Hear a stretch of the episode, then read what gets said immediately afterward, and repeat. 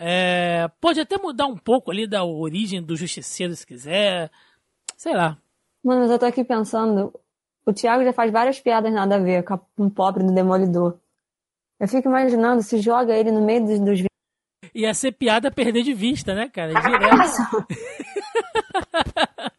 Jesus, duas e dez da manhã, já vamos?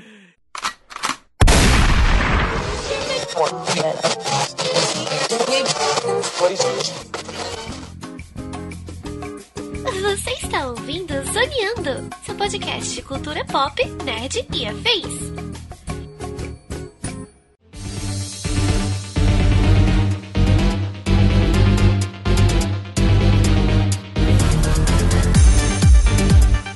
E começa mais um Zoneando Podcast, o seu podcast sobre cultura pop, nerd e afins, meus amigos. E aqui, hosteando este programa, aquele que precisa urgentemente de férias de falar sobre a Marvel, estou eu, Thiago Almeida. Juntamente comigo ela, que, em contrapartida, né, nunca esteve tão satisfeita na história desse programa, senhora Melissa Andrade. Eu não tenho nem o que falar, não sei meu muito obrigado, por favor, sobe os aplausos aí da plateia.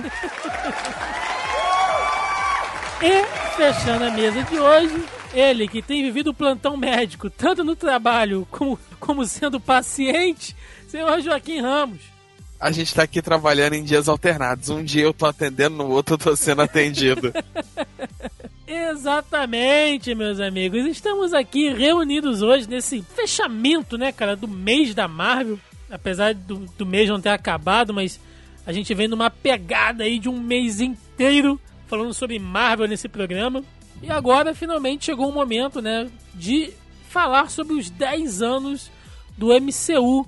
Agora que Guerra Infinita foi finalmente lançada, a gente pode fechar todo esse ciclo então a gente vai falar sobre toda a trajetória, né, cara? Tudo que foi os 10 anos desse que talvez, né, ou certamente seja o, o mais ambicioso projeto cinematográfico aí da, da história de Hollywood.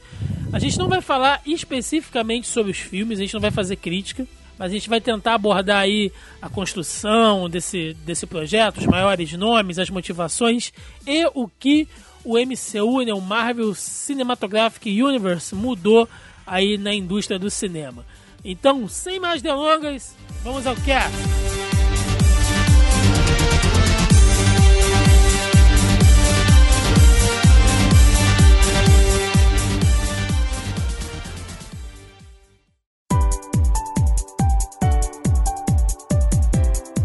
Bom, pessoal, como eu falei na abertura, né, a gente não vai falar especificamente dos filmes. É claro que a gente vai ter que citar filmes, personagens, atores, mas a ideia aqui não é fazer crítica, tipo, ah, vocês vão falar, é, é, vai fazer um apanhadão de todos os filmes, vai fazer uma análise de todos os filmes, não.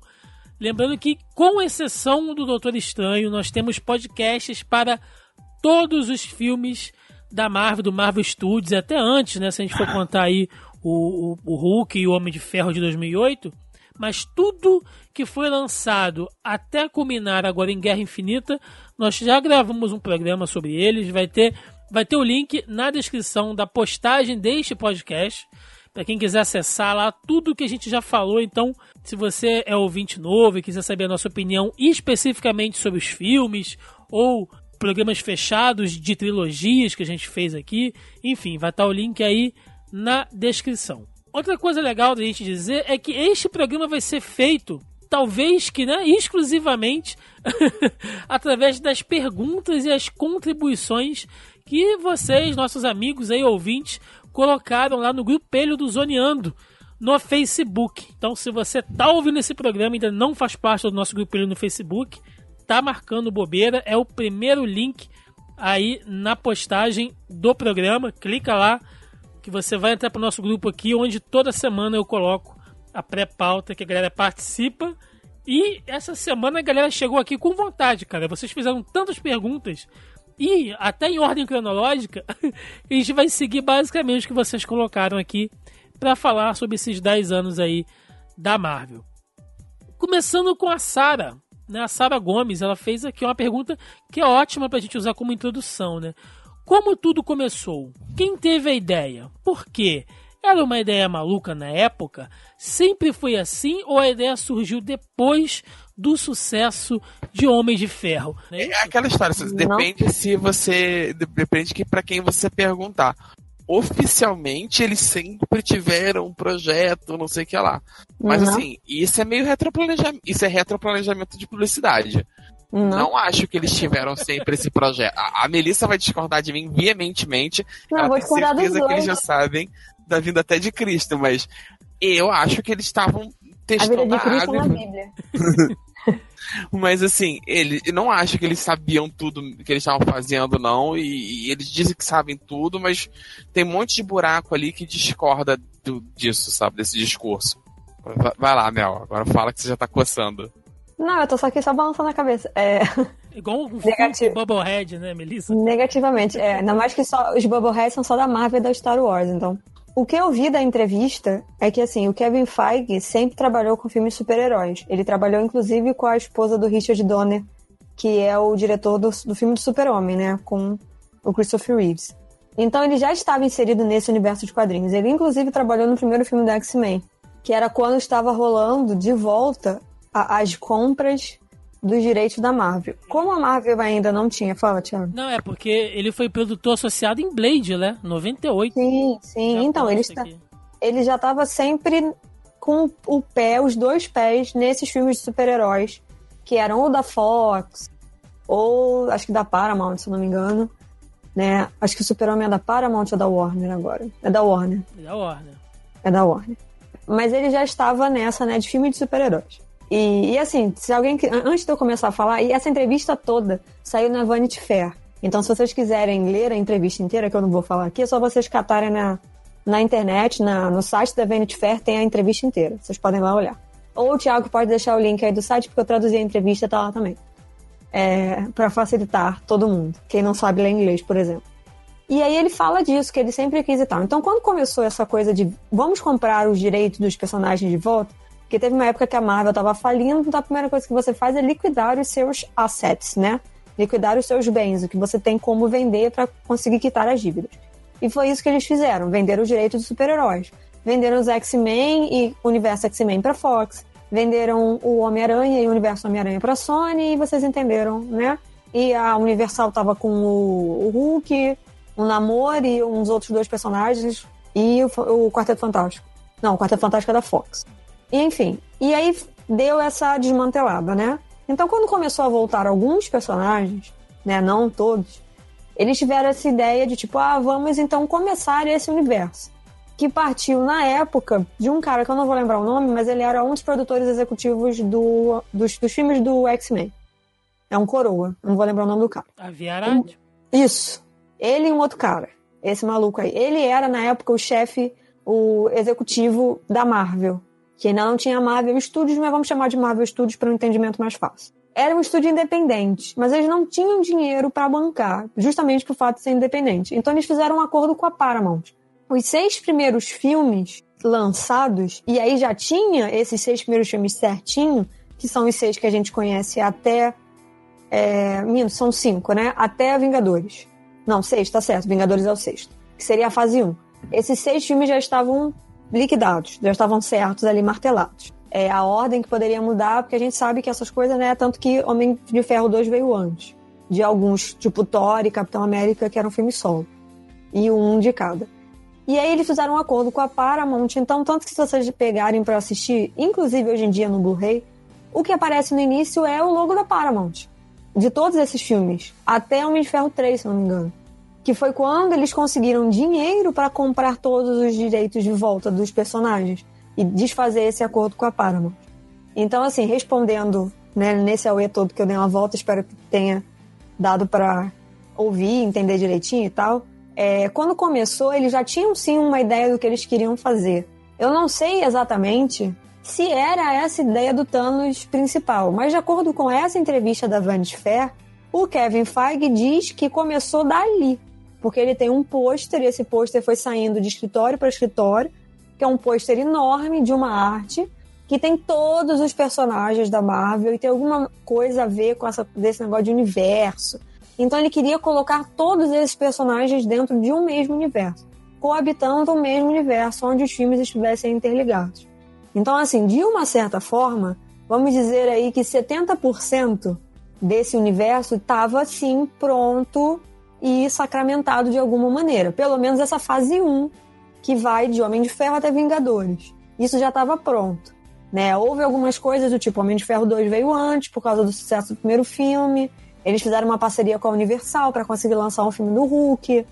Essas, né, essas gambiarras todas aí para o universo funcionar. Então, assim, já estava pronto, entre aspas, né? Eles já sabiam exatamente o caminho que ia seguir. Mas óbvio que a partir do momento que as coisas começaram a dar certo, isso foi ampliando, né? Do tipo, o que, que a gente pode fazer agora? O que, que dá para acrescentar? O que, que dá para ampliar? Qual é o próximo passo? E aí foi quando vieram os anúncios de fase 2, de fase 3, que a gente sabe que vão que são anunciados em eventos da Disney ou em outras convenções pelos Estados Unidos. É.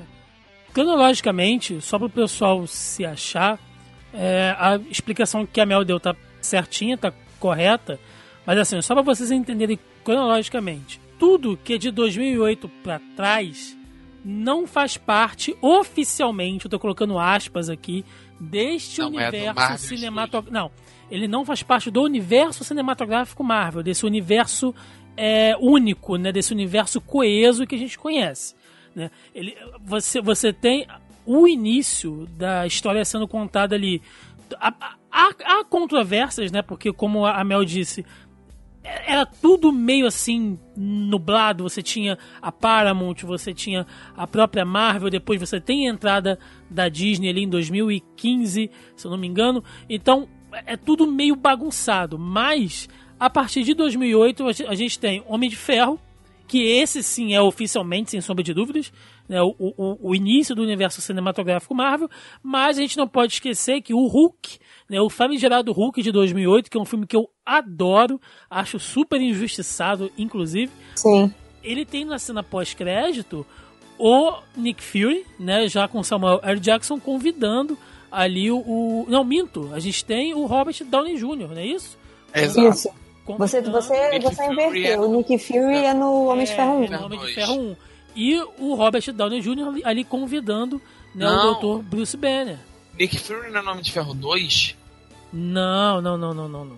O Nick Fury tá no, na cena pós-crédito do Homem de Ferro 1 de 2008. Sim.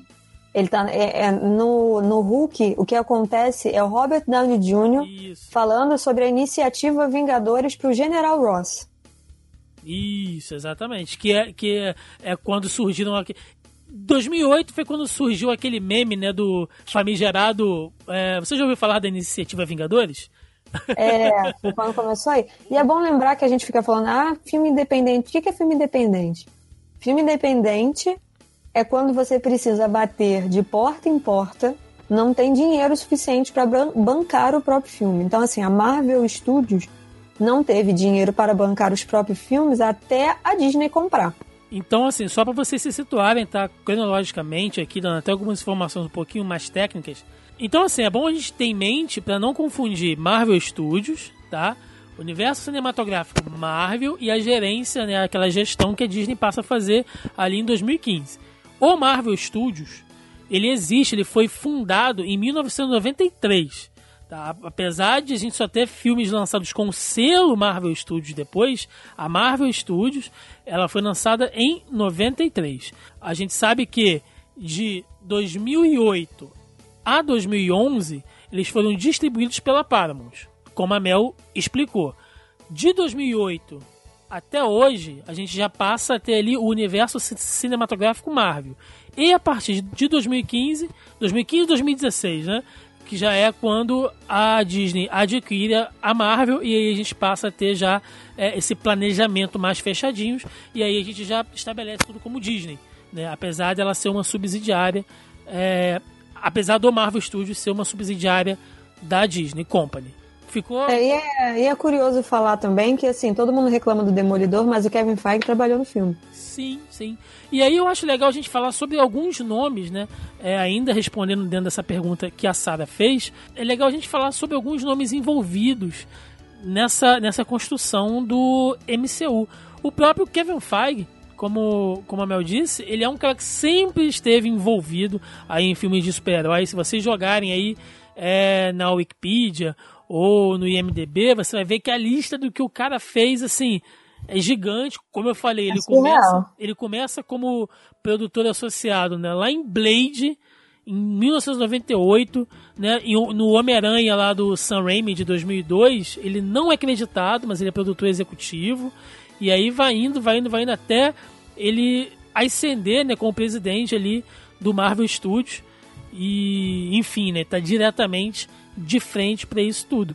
É legal dizer, né, cara, que ele é um cara que ele sempre trabalhou e ele mostrou assim é, diversos trabalhos, né? Ele, ele se você pegar lá na, lá na biografia dele, ele apresentava muito muito roteiro, muito projeto para uns caras que ele inclusive admirava, né? George Lucas, o Ron Howard, né? E nego sempre rejeitou os projetos dele. Ele, ele, ele chega a citar que ele teve uns 5 ou 6 projetos rejeitados até ser aceito, né? E aí ele começou a trabalhar e em 2000 ele foi contratado ali pela Marvel como, como produtor. Então, é, é sempre aquela história, né? Não, não desista, amigo. não, tô falando desiste que o cara tá aí. Ele é presidente.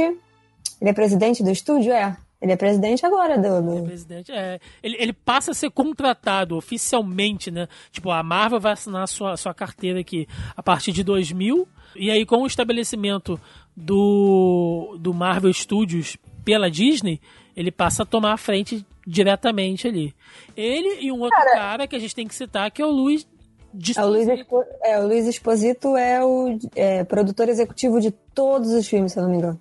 Que é o Todo. cara que, que já cuida mais, assim, não tanto da parte criativa, né? Não, ele, ele tá, fica mais financeiro. Ele tá na parte financeira burocrática ali. Que o Kevin Feige é um cara que a gente sabe que, é, apesar dele tomar decisões, dele ter o poder de tomar várias decisões executivas, isso é um papel muito mais do exposito do que, do que dele. E é uma parceria que funcionou, né? Cada um se Cara, foca é... na sua área. É, e é assim que funciona, né? A parte criativa com a parte financeira. E não tem aquela coisa de bate-cabeça. Mas a gente vê como que a pessoa quer que as coisas deem certo. Há quanto tempo que esse cara não tá aí e que ele é fã? Mais do que ele querer que o universo dê certo, né, e querer apresentar e transformar isso em realidade, o cara é fã. Porque se ele não fosse fã, mano, ele já tinha chutado esse balde há muito tempo, cara. Olha o tanto que esse cara tá na estrada.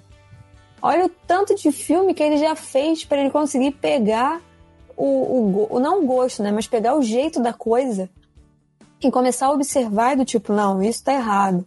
Isso, sabe, isso tem que ser feito disso. Porra, o cabelo do Wolverine em X-Men foi ideia dele ninguém queria aceitar aquela porra. Ele falou: vai por mim, que no quadrinho é assim, e vai ficar legal, os fãs vão gostar, não sei o quê.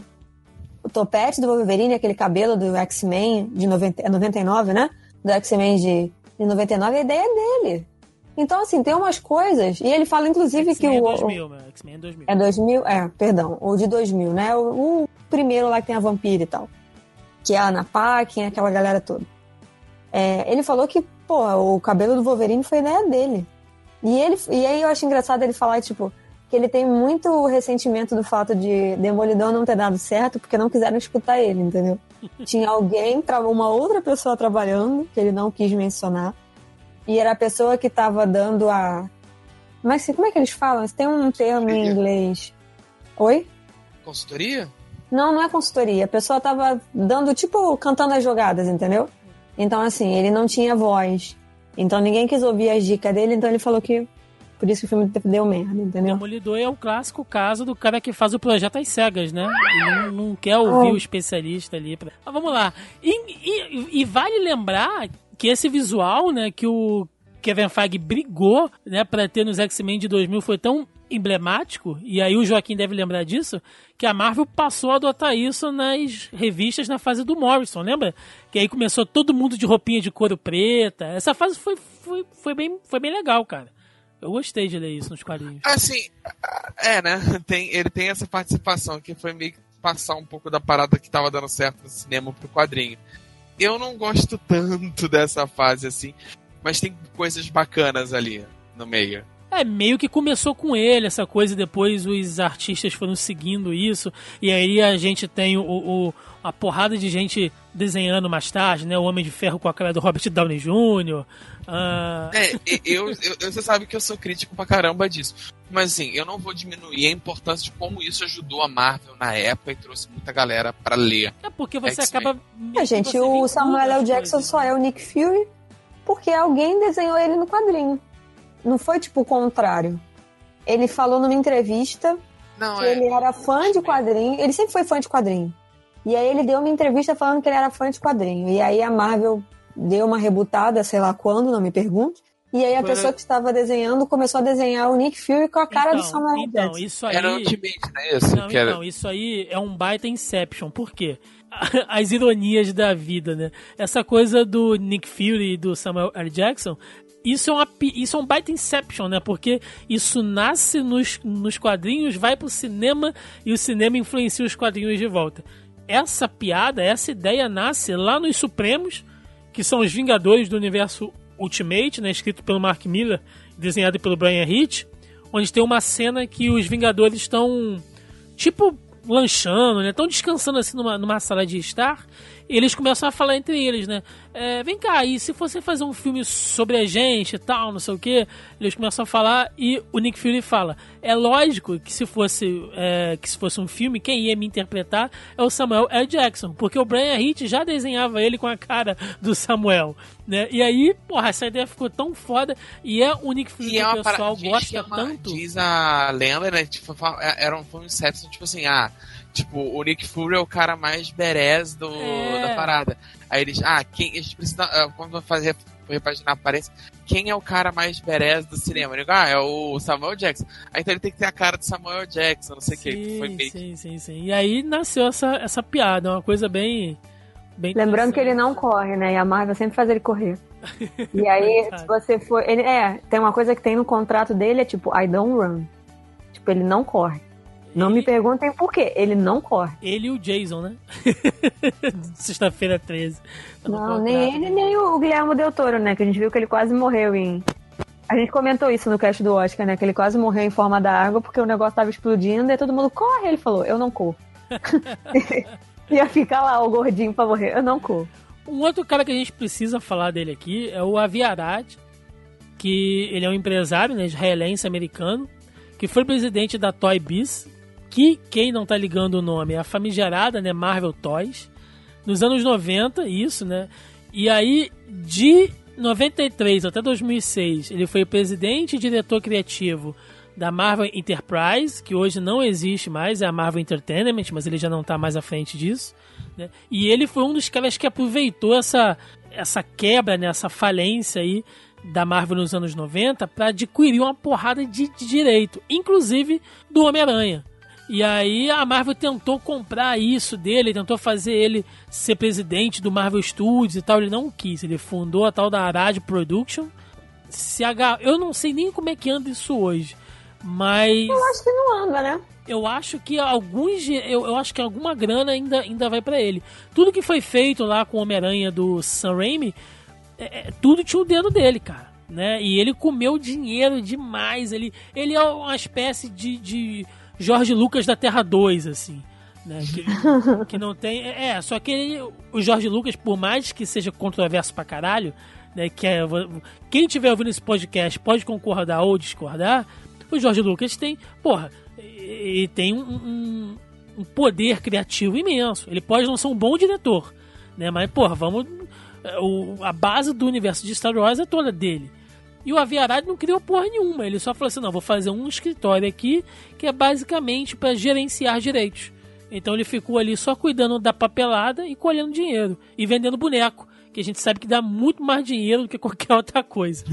né? Eu, Eu acho que a Toy Biz existe até hoje. reclamando aqui. Não, a, é Toy, a Toy Biz existe, mas ela é a Marvel Toys, né? Não, ninguém conhece como Toy Biz. Não mais, né? É. Um outro cara que a gente precisa falar dele aqui também é o Joss Whedon talvez seja o cara que fundamentou né, a, a, a fase 1 do MCU. Não, eu acho que o John Favreau é o cara que cimentou a parada. É, os porque dois, ele... né? Os dois juntos, mas... Não, porque o Josh Whedon entrou depois.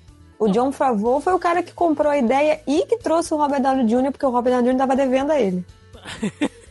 Sim, mas eu tô dizendo, em, em, em, questão de. Como é que eu posso dizer? Ele teve mais participações efetivas, assim. Porque ele, ele tá ali em que? Ele tá em Thor, né? ele dirigiu uma cena pós-crédito de Thor, tudo bem que isso não é lá grande coisa, mas ele é, fez alguma coisa ali, ele escreveu alguma coisa em Capitão América, ele dirigiu Os Vingadores. Né? Ele não escreveu Capitão América.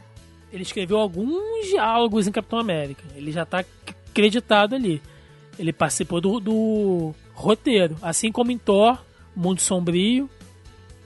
Eu não sei, é, talvez ele e o John Favreau, os dois juntos aí, sejam é, responsáveis por fundamentar. Mas eu acho que o Joss Whedon sempre colocou mais a cara dele, né? Talvez a gente fique mais com essa impressão por causa disso. Não sei. Eu sempre... É, porque assim, tem, tem todas as duplas criativas prontas, pelo menos na fase. É, tem as duplas criativas prontas da fase 1, 2 e 3.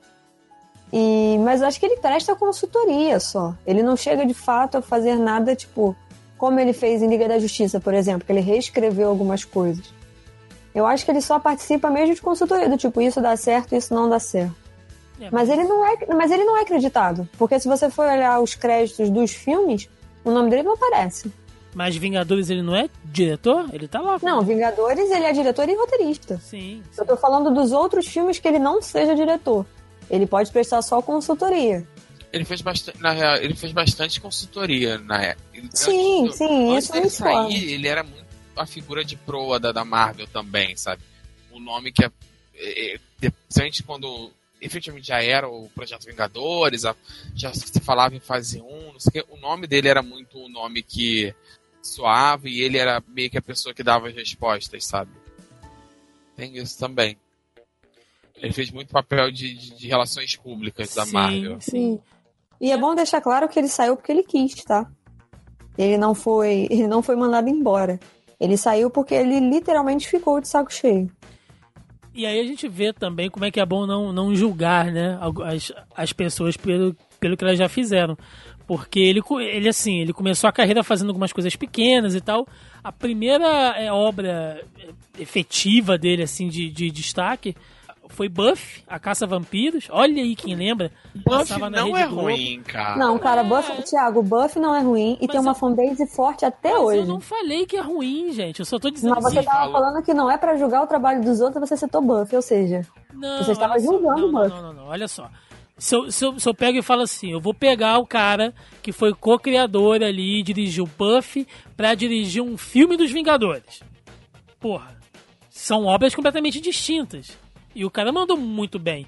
Outra coisa, ele também tava, tava por trás ali de Firefly, que é uma série que deixou muita gente órfã até hoje. Tem uma fanbase viúva que pede por Firefly até hoje. Olha só, o meu irmão, ele até hoje, ele, ele, ele reassiste os episódios todos no, no aniversário lá da Batalha de Serenity. Sim, olha aí. Tem a galera que faz os, os brown coats, sabe? Então, assim, quando eu digo para não julgar, é porque às vezes o cara pode estar trabalhando num negócio né, completamente assim, é, é, é, diferente, né, lúdico e tal. E aí o cara vai, sei lá, dirigir um filme mais ação, mais pipocão, né? Eu acho, eu acho legal quando você pega alguém que tem uma, uma visão diferente, assim. E a Mel falou do John Favreau. Eu, sempre enrolo na de falar o nome dele. Favreau. Não só trabalhou por trás das câmeras, como na frente aí, como o Happy Hogan, né? O segurança do Tony Stark. Pra quem não ligou o nome, é pessoa ainda. E é um cara gente fina pra caramba, né? Ele parece se divertir demais fazendo essas paradas. Você já assistiu, já que a gente tá falando dele, você já viram um, um filme chamado Chef? É um, é um filme dele. O nome do filme é isso mesmo. É chefe, ou é eu, chefe, uma coisa assim. Acho mas é isso aí. Sim, mas eu... ele lembra aí, pô. Cara, ele é, é com John Favor, né? E inclusive tem a Scarlett Johansson no filme. Ela é a hostess, porque ele é chefe de um restaurante. Só que ele, ele, ele faz um prato. Eu não lembro, ele tenta fazer alguma coisa, não dá certo. O restaurante não é dele, tá? Ele só cozinha no restaurante. Dá uma merda. É, um crítico de gastronomia vai lá e fala mal do prato. ele explode, joga os pratos pro alto, ele faz um auê e ele é mandado embora. E aí o que, que ele pega? Ele decide montar um food truck. E aí ele vai passar a mão no filho e no cara que era o chefe dele. O cara se demite, vai atrás dele e eles ficam rodando os Estados Unidos vendendo comida em outros lugares, entendeu? E o garoto começa a postar aquilo nas redes sociais. E ele começa a ficar famoso de novo, né? Ele meio que tá levantando a, a imagem do pai, né? Cara, eu, eu falo duas coisas. Uma, assistam esse filme. Mas dois, não assistam de estômago vazio. Porque tu, pa né? tu passa fome. Filha da puta cozinha cada coisa que eu tô até salivando, só de pensar. É muito bom. Ele, ele, ele vai em vários lugares dos Estados Unidos e come comidas típicas, né, em regiões diferentes com food truck. Então, assim, o filme é super simples, é um filme indie, porque, né, ele patrocinou, tem a ele Sofia fez, Vergara. Ele fez muita coisa fora de circuito, né? Tipo, é, ele é o namorado louco da Mônica, que quer virar lutador de MMA em Friends, por exemplo, entendeu? Ele tem umas participações, assim, pontuais, pelo menos eu lembro. Mas acho que esse filme, não sei se ainda tem no Netflix, na Netflix. Mas tinha lá. Então, assim, dá uma olhada. É isso mesmo, é chefe, é o chefe. Ou, é o, ou o título tá em espanhol. É chefe, não, é só chefe. É só chefe. C-H-E-F. É isso aí, é de chefe, né? Não tem o E no final. Mas, gente, é muito legal. Eu vi no cinema esse filme. E assim, é aquele filme tranquilinho, sabe? Mas é aquilo, não assista de estômago vazio. Vocês vão passar fome, é um desespero. Mas é um pra, pra gente indicar, né? Pra você conhecer como é que é o trabalho do cara além disso, de universo de super-herói e tal, né? O tipo de trabalho que essas pessoas fazem fora dali. Bom, a gente já falou um pouquinho aqui então sobre a criação, né, de como surgiu aí esse universo cinematográfico Marvel, falamos aí dos principais nomes, né, que trabalharam. É claro que vai ter uma galera que, que chega depois também de, de peso, a gente não pode deixar de citar, por exemplo, né, o, o queridinho da Mel aí, de James Gunn, é um dos grandes nomes aí, talvez, para comandar a, a, as próximas fases da. Cara, uma, uma curiosidade para quem não sabe: a maioria das cenas é, de easter eggs do Stan Lee, quem filmou foi o James Gunn. Do universo inteiro. James Gunn, o cara que fez a árvore falante e o guaxinim de Trabuco darem certo no cinema, gente. Esse cara tem um mérito. ele pode fazer qualquer coisa na vida dele. Esse cara conseguiu fazer um filme dos Guardiões da Galáxia. James Gunn, parabéns, cara. Você... Abrindo parênteses, falamos de João Favor, tem um filme do James Gunn chamado. Ai, eu sei que é The Belk Experiment. Acho que é um dia bom para morrer. É uma coisa assim. Tava passando na TV a cabo. É um filme que ele dirigiu e escreveu. Não, ele só dirige e é um outro amigo dele que assina o roteiro. É uma coisa meio distópica, meio louca, assim. Mas é muito interessante. É completamente diferente. Tem sangue pra caralho no filme. É muito diferente de tudo que a gente viu, assim, do trabalho de Guardiões, que é mega colorido, música animada, essas coisas todas. Então, assim, para quem quer conhecer o trabalho do cara também fora desse universo, acho que é isso. Um dia bom para morrer, sei lá. Eu escrevi a crítica, vai estar tá aí o link no post, já que vai colocar. Vocês catam na TV a cabo que tava passando. Tava passando na HBO ou no Telecine, um dos dois. Mas tava passando na televisão. É, e os caras que estão com a bola toda agora são os irmãos russos, né? O Anthony e o Joseph, que dirigiram né, lá Capitão América Soldado Invernal, depois Guerra Civil, e agora né, o, o Guerra Infinita. São, são os caras do momento. É a galera que tá embolsando pra caralho agora. Esses já fizeram o pé de meio em Hollywood tranquilamente, cara. Então, tão muito certos, assim. Eu sempre acho legal quando aparece coisas assim de irmãos, né? Começa lá com os irmãos Wachowski, lá em Matrix, que são irmãs hoje em dia, né? Tem os Coen também. Tem os Coen, tem os que fizeram é, Stranger Things, eu esqueci agora o nome deles. E agora os irmãos é... russos aí. Duff Brothers. Os Duff Brothers e os irmãos russos que estão, porra, são os tem caras o, que o próprio James Gunn com o irmão dele, o Sean Gunn. Sim, sim. Ah, tem o Nolan também, né? Que o Nolan dirige e o irmão o dele Joseph, muita coisa. É, o Joseph, é Joseph não é? é Joseph o Joseph Nolan, Nolan que é o... É, que tá por trás de, de Westworld hoje em dia. Sim, ele é responsável pela primeira e segunda temporada de Westworld. Exato. É o... E ele é o roteirista de quase todos os filmes do, do, do Nolan. É, então assim, é, é legal quando você eles participaram de Agents of S.H.I.E.L.D. também, logo no início, na primeira temporada. Aí, Joaquim, tá faltando pros irmãos Ramos aí, porra? Uma... Talento e boa vontade. Sacanagem. Mas, eu, cara, o que eu posso. Só pra gente fechar essa parte de, de, de, nomes, né? O que eu posso dizer dos irmãos russos é que são os caras que sabem ao pé da letra fazer o seguinte: tá vendo esse, esse quadrinho aqui? Transforma isso aqui num filme. Pega essa splash page aqui do, do, do, Jorge Pérez, com um monte de Vingador pulando de todos os lados, o Homem-Aranha soltando teia, o Hulk destruindo um muro, tá ligado? E, e, o Homem de Ferro passando, soltando um raio. Pega essa cena foda desse quadrinho aqui, de duas páginas desse quadrinho, e transforma numa cena de, de, de cinema em live action. Os caras, tá bom, me dá aqui que eu vou fazer. Pá, tá lá. Sabe? É, eles sabem exatamente transcrever é, a plástica da coisa, o visual da coisa ali é muito bom, cara. O, o trabalho deles. Acho, e eu acho que é por isso que eles vão tirar um certo descanso, né? Porque eles estão trabalhando direto aí desde 2014, cara, sem parar. Deve estar tá mal. Né? Mano, esse povo precisa respirar, né? Até porque tem uma hora que. Dá um a gente tem criativo, um É, tem um bloqueio criativo. Tipo, você não consegue sair daquilo ali. Mas assim, eu acho que nesse. Não chega a acontecer tanto. Deve acontecer, obviamente, né? Isso aqui é uma suposição nossa, inteiramente.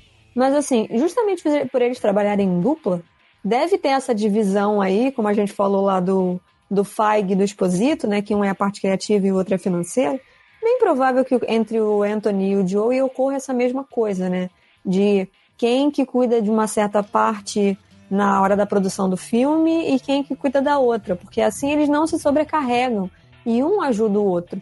Por isso que tem essas coisas de duplas criativas, por isso que a gente vê irmãos muitas vezes trabalhando ou às vezes em Hollywood são as mesmas pessoas trabalhando juntas porque elas já sabem como é que funciona a química no set.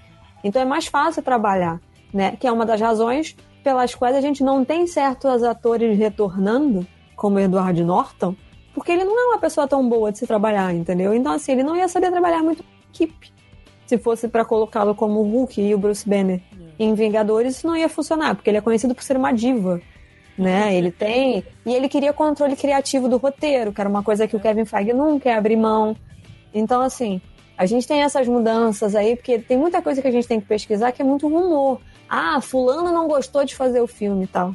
Tem coisas que eu não achei até hoje, tipo, onde que tá que o fulano não gostou de fazer o filme? A única pessoa que eu li que reclamou de fato do filme foi o, o, o Michael Hurk que reclamou de Homem de Ferro 2. A gente vai, a gente vai chegar lá, tem uma pergunta sobre não, não. isso aqui. Sim, mas assim, eu tô falando que assim, as pessoas ficam, ah, fulano, não sei o quê. E aí, quando o pessoal perguntou e tal, e eu fui pesquisar pra gente poder responder, foi a única pessoa que eu achei falando mal. Eu não achei as outras. Então, assim, até a gente achar uma fonte do fulano realmente falando, é fofoca. Sempre que, que, que eu vejo esse, esse tipo de coisa acontecer, né, de você ter química no set e tal, eu lembro muito, inclusive mandar um abraço aqui pro Márcio Fiorito, Fiora, está devendo participar com a gente aqui, cara. Que ele falou uma vez lá no MDM que o pessoal reclama, né, que foi até um programa que eles fizeram sobre mercado de, de, de quadrinhos e tal. Que ele tava falando que às vezes muita gente fala, ah, pô, como é que botou esse cara para desenhar, né, esse, esse quadrinho aqui e tal, não sei o que. Que as pessoas não sabem mas que na indústria, e isso não vale só para a indústria de quadrinhos, não, gente, isso vale para qualquer coisa. Você pode, assim, você pode ser um cara muito escroto, mas você tem que ser muito bom naquilo que você faz, para que é, o, o esforço de te aturar compense no resultado final, entendeu? Ou você pode não ser um cara assim, não tão bom, mas se você for um cara gente boa, de trabalhar, que entrega tudo nos, nos prazos, faz, faz tudo direitinho, você consegue trabalho do mesmo jeito. Não, né? é, Isso é pra, vale pra, pra galera talvez coisa. mais nova, que não conhece, mas tipo assim, todo mundo sabe que trabalhou em empresa, alguma coisa grande, no hospital, cara, sabe que tem aquele cara que não é a sumidade no assunto, sabe? Tem um cara ali que ele ele é medíocre, assim, no, no, sentido puro da palavra, sem, sem julgamento de valor. Ele é ok, sabe? Ele só é ok. Só que é o cara que é gente boa, é o cara que, tipo, não reclama das coisas, é o cara que faz a parada quando pedem para ele, é. é. o cara que tá sempre de bom tom. E ele acaba, tá sempre ali funcionando, tá sempre. Ah, como é que esse cara vai pra frente? Como é que esse cara vai. Não, não faz. Ele só não é um cuzão, entendeu? Eu aprendi na faculdade que o nome disso é capital social o capital social dele é muito alto e é assim, ele tem um, um grande. As pessoas têm um apreço muito grande por ele. E por mais que ele não contribua diretamente com nada, ele é uma pessoa querida. Então, por isso que ele continua evoluindo entre os, né, os grupos sociais aí, porque ele tem um apreço. Então fica a dica aí, a dica do podcast de hoje. Se você for um cuzão, pelo menos seja bom no que você faz, gente, para manter o emprego. eu ia dar um exemplo, mas deixa eu ficar quieto. o Daniel Navarro, também nosso amigo lá no Grupelho, ele disse o seguinte, né, que ele ainda não se aprofundou em todos os nossos podcasts sobre os filmes, tá dando mole, Daniel, vai lá ouvir, cara. E ele pede até desculpas, né, se isso já foi falado e tal. E ele cita que acho que todo o universo do Thor poderia ter sido resumido em um filme só né, contando a Era de Ouro de Asgard e os Tempos Sobrinhos. É, e se alguém mais acha que o Tony Stark é o verdadeiro vilão de Vingadores 2. Antes de responder, é, isso me faz pensar que esses filmes iniciais, né, vamos pegar aqui a fase 1, né, a fase 1 da, da Marvel, que começa ali em Homem de Ferro e vai até os Vingadores, certo, Mel? Certo. Esse eu acho que é assim, se, se, se alguém me me perguntasse, né, qual é a fórmula do sucesso do Marvel Studios? A fórmula tá na fase 1, cara, que é você fundamentar as coisas. E é aí que o universo da DC nos cinemas peca. Eu acho a fase 1 extremamente importante do jeito que ela é. Mesmo tendo filmes um pouco mais fracos como Thor 1, é, Capitão América 1 também pode ter deixado ali é, a desejar um pouquinho. Então, apesar de eu ter revisto ele hoje e hoje eu gostar mais dele do que quando eu vi antes, mas é, eu acho que esses filmes eles são muito importantes do jeito que eles são, porque eles são a base de fundamento para tudo que veio depois. E fazer isso é, em doses homeopáticas, né? ou não tanto assim, eles lançavam que é uma média de dois filmes por ano, né? Então, é, foi a coisa mais acertada que a Marvel fez, cara. Eu acho que a fase 1 é, é, o, é o grande pilar deles. Sim, mas assim, eles partem. Uma coisa que. Eu sei que a gente vai voltar nesse assunto, mas assim. É, uma coisa que eles fizeram e a Warner não, não fez. É, eles partem de um pressuposto que ninguém conhece esse personagem. Então, assim, digamos mesmo que ninguém conheça esse personagem. Como que a gente apresenta para um público que não lê quadrinhos? Que são as pessoas que não conhecem os personagens, certo? Não sabe quem é o Homem de Ferro, tem uma leve noção de quem é o Capitão América, o Thor e tal, mas assim. Então, com isso em mente, é muito mais fácil, sabe? É tipo, como é que eu conto quem é esse cara para minha avó, por exemplo? Que não faz a menor ideia de nada, que não consome isso.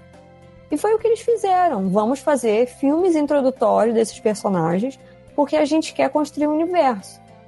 Tendo, só que assim, é uma ideia né, macro, uma coisa gigante, que se parte do micro. A gente começa apresentando um a um para depois juntar alguns num filme.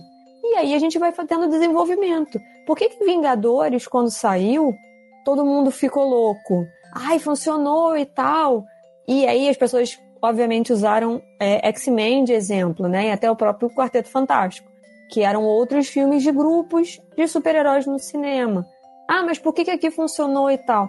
Funcionou porque tem essa coisa da construção do personagem antecipadamente. Então o espectador já teve um tempo para se apegar a alguns personagens, a ter alguns personagens preferidos e depois reassisti-los tendo uma interação em grupo. Né, uma coisa que funciona em grupo, sem que você precise de novo apresentar os personagens. Os únicos que são. É, desculpa, meu, mas assim, não é só pra complementar o que você falou, não é nem apresentar só os personagens, é você apresentar o micro-universo daqueles personagens que vai compor sim, um todo. Sim. Né? Como, sim, ia chegar por mais lá. que Thor fosse, é, talvez seja o elo mais fraco dessa fase 1, explicar o que é Asgard fundamentou tudo que a gente vê até hoje. Um exemplo. Então, vamos lá. Eu não, eu não acho que não, Thor seja o mais fraco. Ele serve também de escada para. Ele, ele é o ele é o filme que as pessoas menos gostaram, talvez, mas ele também ele bota a escada para outras. Você tá ali trabalhando Colson, Colson de novo, você dá mais espaço para ele, que é uma coisa que vai ser fundamental mais na frente. Você já tem a introdução do Gavião Arqueiro ali, você mais uma vez está mostrando a Shield trabalhando no mundo inteiro, mais uma vez a Shield está ali presente, dá aquela, ele tá ali fazendo escada para aquele universo. Ele pode estar um, um ponto muito, muito grande aí. É o universo cósmico.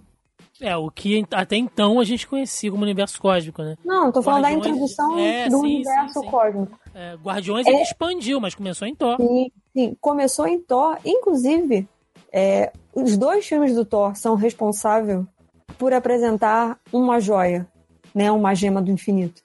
Porque o primeiro a gente tem o Loki, e sem o Loki, Vingadores não faz qualquer sentido. Então, assim, não é que. É o que eu falo. As pessoas podem não gostar do filme. A gente sempre fala isso aqui. A gente tem os nossos gostos e tal. Beleza, vocês podem achar e tal. Mas eu não acho que seja fraco. O filme é ainda mais fraco, que todo mundo considera Thor, é um filme importante.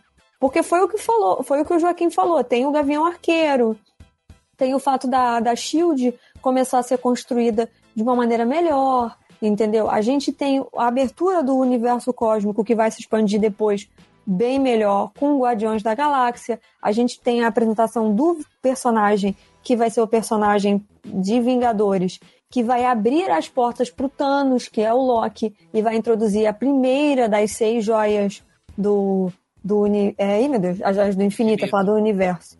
É, elas fizeram o universo, ok, mas não são as joias do universo. Então, assim, não é.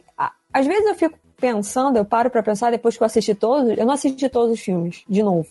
Eu assisti os que faltavam para eu completar. Mas como eu já vi várias vezes todos eles, mas peguei todos esses da primeira e da segunda fase que eu precisava completar, é, você, se você assistir em sequência, você consegue ter um, um, um espectro maior da história. Você consegue entender num todo por que, que aquilo aconteceu ali naquele momento. Porque eles sozinhos, realmente, o filme do Thor sozinho, meu Deus, é muito fraco. Mas se você insere ele dentro desse universo que vem sendo construído, ele é muito importante. Porque sem ele, olha quantas coisas iam ficar de fora. Como é que eles iam encaixar esse monte de coisa só em Vingadores? Não tinha como. Exatamente, exatamente. Então, assim, só para responder então, algumas perguntas dessa fase 1 aí que a galera fez, é, do próprio Daniel, né? Cara, eu acho que não. Eu acho que Thor 1 e Thor 2, eles são filmes bem distintos, bem distintos mesmo. Eu gosto bastante, cara, do Thor 2. Eu gosto da plástica dele. É, só que talvez focar na Jane Foster, eu não sei, ela... Eu acho que ela não estava muito afim, né, cara, de, de, de trabalhar em filme de super-herói, assim, e tal. É, sei lá eu, eu, eu, eu ainda acho que talvez ter focado na Jane Foster não foi a melhor ideia. Tem mas... também a questão, além disso, a Jane Foster não é exatamente o personagem mais amado do. Não era, agora é, né? É, porque a Marvel fez, deu uma importância para ela, né? Não, mas... eu tô falando, não era, agora sim, é. Sim, Então, cara, eu acho que não. Para esse Thor da fase 1 e até metade da fase 2, eu acho que esses dois filmes trabalham bem ele. É, claro que depois muda tudo, então, assim, você meio que perde aquela construção que foi feita, mas eu acho legal. E para de implicar com o Tony Stark, gente, do do, do, do, do, Vingadores 2, ele... ele... Não, as pessoas implicam no geral com Vingadores 2 e eu fico, gente, ok, mas tipo, vocês têm que entender que o Tony Stark, eu sei que um monte de gente adora o Tony Stark, eu não desgosto. Eu gosto do Tony, eu gosto do personagem, eu acho que, vamos combinar aqui, a Marvel Studios salvou a cozice que é o Homem de Ferro nos quadrinhos, né? Porque não é nada disso. Muito de longe. E, grande. Não, e o mérito inteiro disso é dado ao Robert Downey Jr. Ele ressuscitou o personagem, ele fez uma ele fez tipo uma roupagem completamente diferente. Tanto que a partir disso, o personagem mudou nos quadrinhos, porque não era aquilo. Não era PG-13 a parada, entendeu? Era PG-18. E daí pra cima. O verdadeiro vilão de Vingadores 2 é a Wanda. Porque ela é que zoou a cabeça do, do Stark para construir o Ultron daquele jeito. entendeu? Não, é, entendeu? Então, assim, ele as pessoas têm que entender não. que ele, a construção do personagem inteira é ele em cima dele. Ele não é altruísta, ele não é nada disso. E ele continua assim nesse universo. Por mais que pareça que ele deu uma modificada, ele até deu, mas tudo que ele faz tem um propósito que vai voltar para ele. Sim. Uh, o John Lennon ele pergunta aqui: vocês não acham que o primeiro filme do Capitão América deveria ter sido mais longo? Pô, John, Caralho, o filme já é grande pra é caralho. longo pra cacete, bicho. O que mais você queria ver ali? Então, assim, eu até posso falar que eu concordo. Eu acho que, tipo, cinco Mas horas, você sabe? é, mas é crush, é crush. Não, gente, tá bom. Tá bom daquilo ali do jeito que tava. Ah, e eu... tá bom, né? Tá bom. né? Não, o gente. filme, o filme, ele é até um pouco longo demais, gente. Vamos botar os pingos dizer, cara. Não... Bem Ó, eu vou te falar que todas aquelas, contar. aquelas viagens dele patrocinando os Estados Unidos podia cortar pela metade. Ah, mas você Cara. sabe que eu gosto dessa parte, porque ela faz galhofa com o uniforme clássico.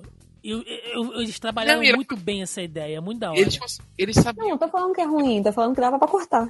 Assim, n- ela podia ser mais rápida, entendeu? ela podia ser É mais isso. dinâmica. Não é que o filme ele é longo, é- é- o filme ele não é longo no sentido geral, mas ele é longo no sentido que ele podia ser mais dinâmico. Tem muita coisa ali que podia ser mais melhor trabalhada, sabe?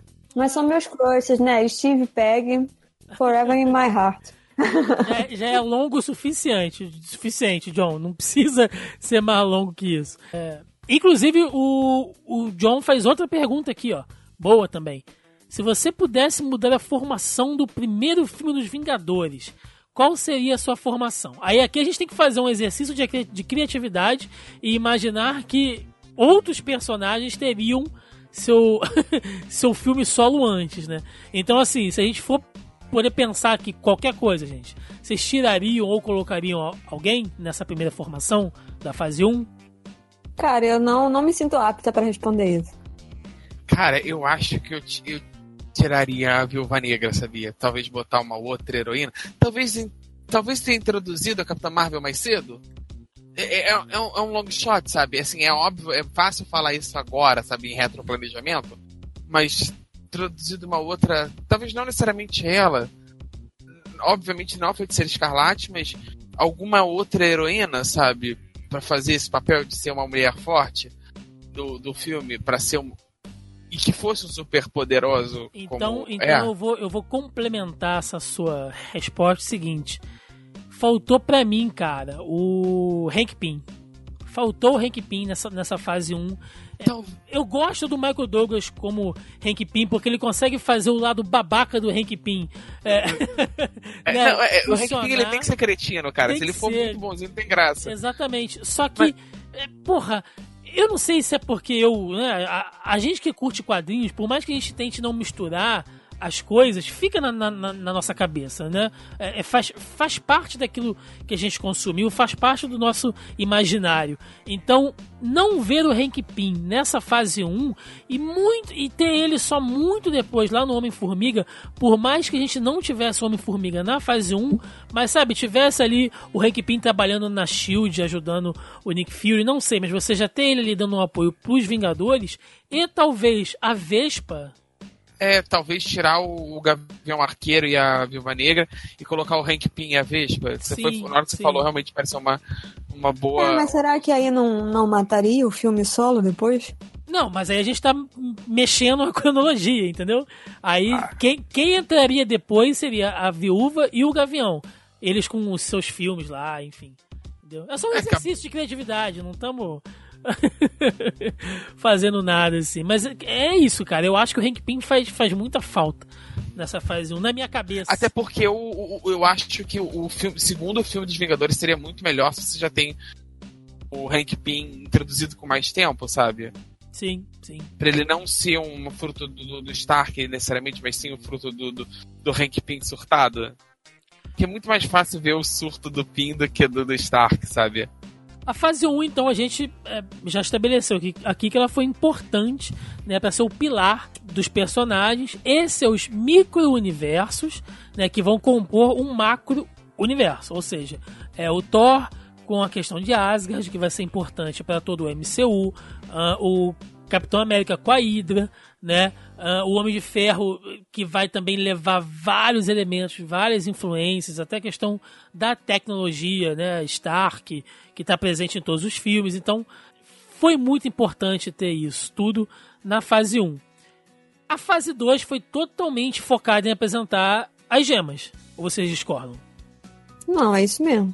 É, basicamente. A fase 2 Tirando o ela, Homem- Homem-Formiga, É, tudo foi feito ali para poder apresentar, ainda que ela apresentasse né, personagens novos, a gente tem a expansão do universo cósmico né, com os Guardiões e o universo místico com o Doutor Estranho, ainda assim o foco foi sempre as gemas. É, é, é, é a, é a caminhada pro Thanos, né? A fase 2 é. é. a caminhada pro Thanos. Você tá o tempo inteiro ali com mostrando, ó, o Thanos tá vindo.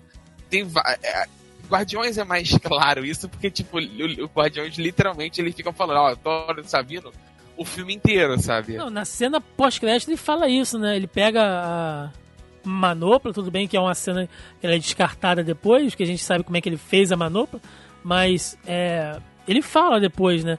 Tipo, é, eu, vou, eu, eu, eu mesmo vou lá fazer isso, né? Você quer bem não, feito? Você não sabe se é uma cena depois porque em momento nenhum eles falam quando exatamente ele foi lá e destruiu a estrela, entendeu? Então, assim, a, a, a eles nunca é... mais foram lá para olhar os, os anões para saber se estava tudo bem, então. Não, a, a manopla é uma, é uma falha de planejamento terrível na, na Marvel, que eles muito toda hora eles esbarram da onde veio a manopla. Essa aquela manopla que estava lá no, lá no Thor era falsa, não era falsa. Eh, aquela, ele não tinha, ele fez com os anões, ele pegou, é mão direita, é mão esquerda. A manopla é um erro, de, é um problema de continuidade horroroso nesse excesso de filme, nesse todos esses filmes, cara. E, e, é um troço que é ser central, é um mole que eles deram, que, nossa senhora. E a fase 2, ela é complicada porque além de apresentar as gemas, ela mexe com uma porrada de coisas que ela mexe com a formação dos Vingadores. E a introdução dos personagens. É, cronologicamente, né, dentro desse MCU, vou largar uma bomba forte na mão de vocês aqui agora, tá? Pra composição da história.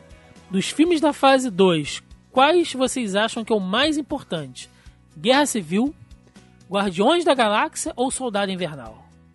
Fase 2? É. Como é que é? Eu me perdi aqui, porque estavam me chamando. Vamos lá pro, pro, pro desenrolar da história que nós temos hoje, tá? Qual filme da fase 2 foi o mais importante? Capitão América Soldado Invernal, Guardiões da Galáxia ou Guerra Civil? Guardiões da Galáxia. E aí, Joaquim? É, é foda essa. É, Difícil, é, né? Eu, eu, eu, não, pensando, se a gente não, pensando se a gente tá caminhando pro Thanos, não, não, cara, pensando nos Vingadores, eu sinto que o meu reflexo é responder Guardiões, porque ele, ele apresenta mais do, do universo do Thanos e mais das joias, né? Da coisa cósmica. Mas se você pensar da, do aspecto centrado nos Vingadores, como um filme dos Vingadores, é, eu acho que o, o. Guerra Civil. É, o Guerra.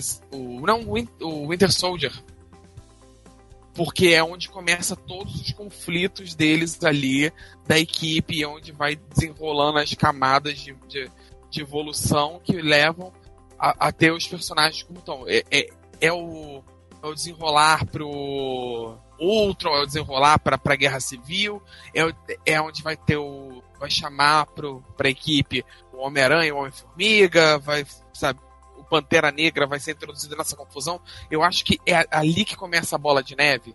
Se você puder olhar, assim, essa é a, o start da merda onde vai parar. É, porque a Shield é que dava o suporte para eles, né? Quando a Shield cai, a coisa meio que desanda, né? O caldo desanda ali. Mas eu, é, você, é, mas, eu, mas eu não sei. Eu, eu, eu fico com a Mel quando eu penso que para um todo, para a história como um todo, Guardiões é mais importante. Mas se a gente fosse focar só nos Vingadores, eu acho Guerra Civil um filme extremamente importante, porque você tem o racha do Steve com o Tony, você tem a introdução é porque, assim... do Soldado Invernal, que é um personagem que pode mudar muitas coisas no futuro, o próprio Homem-Aranha, que teve que mudar, inclusive, o calendário de filmes Sim. né? Então... Porque assim, dentro do, dentro do raciocínio do Joaquim, faria sentido se a gente estivesse falando é, da evolução do Capitão América e como que a mudança dele por causa do Buck acabou rompendo com os Vingadores ou ajudando a romper a equipe dos Vingadores. Falando dos Vingadores como um todo, da onde que surgiu essa, essa ruptura é a partir de guerra civil.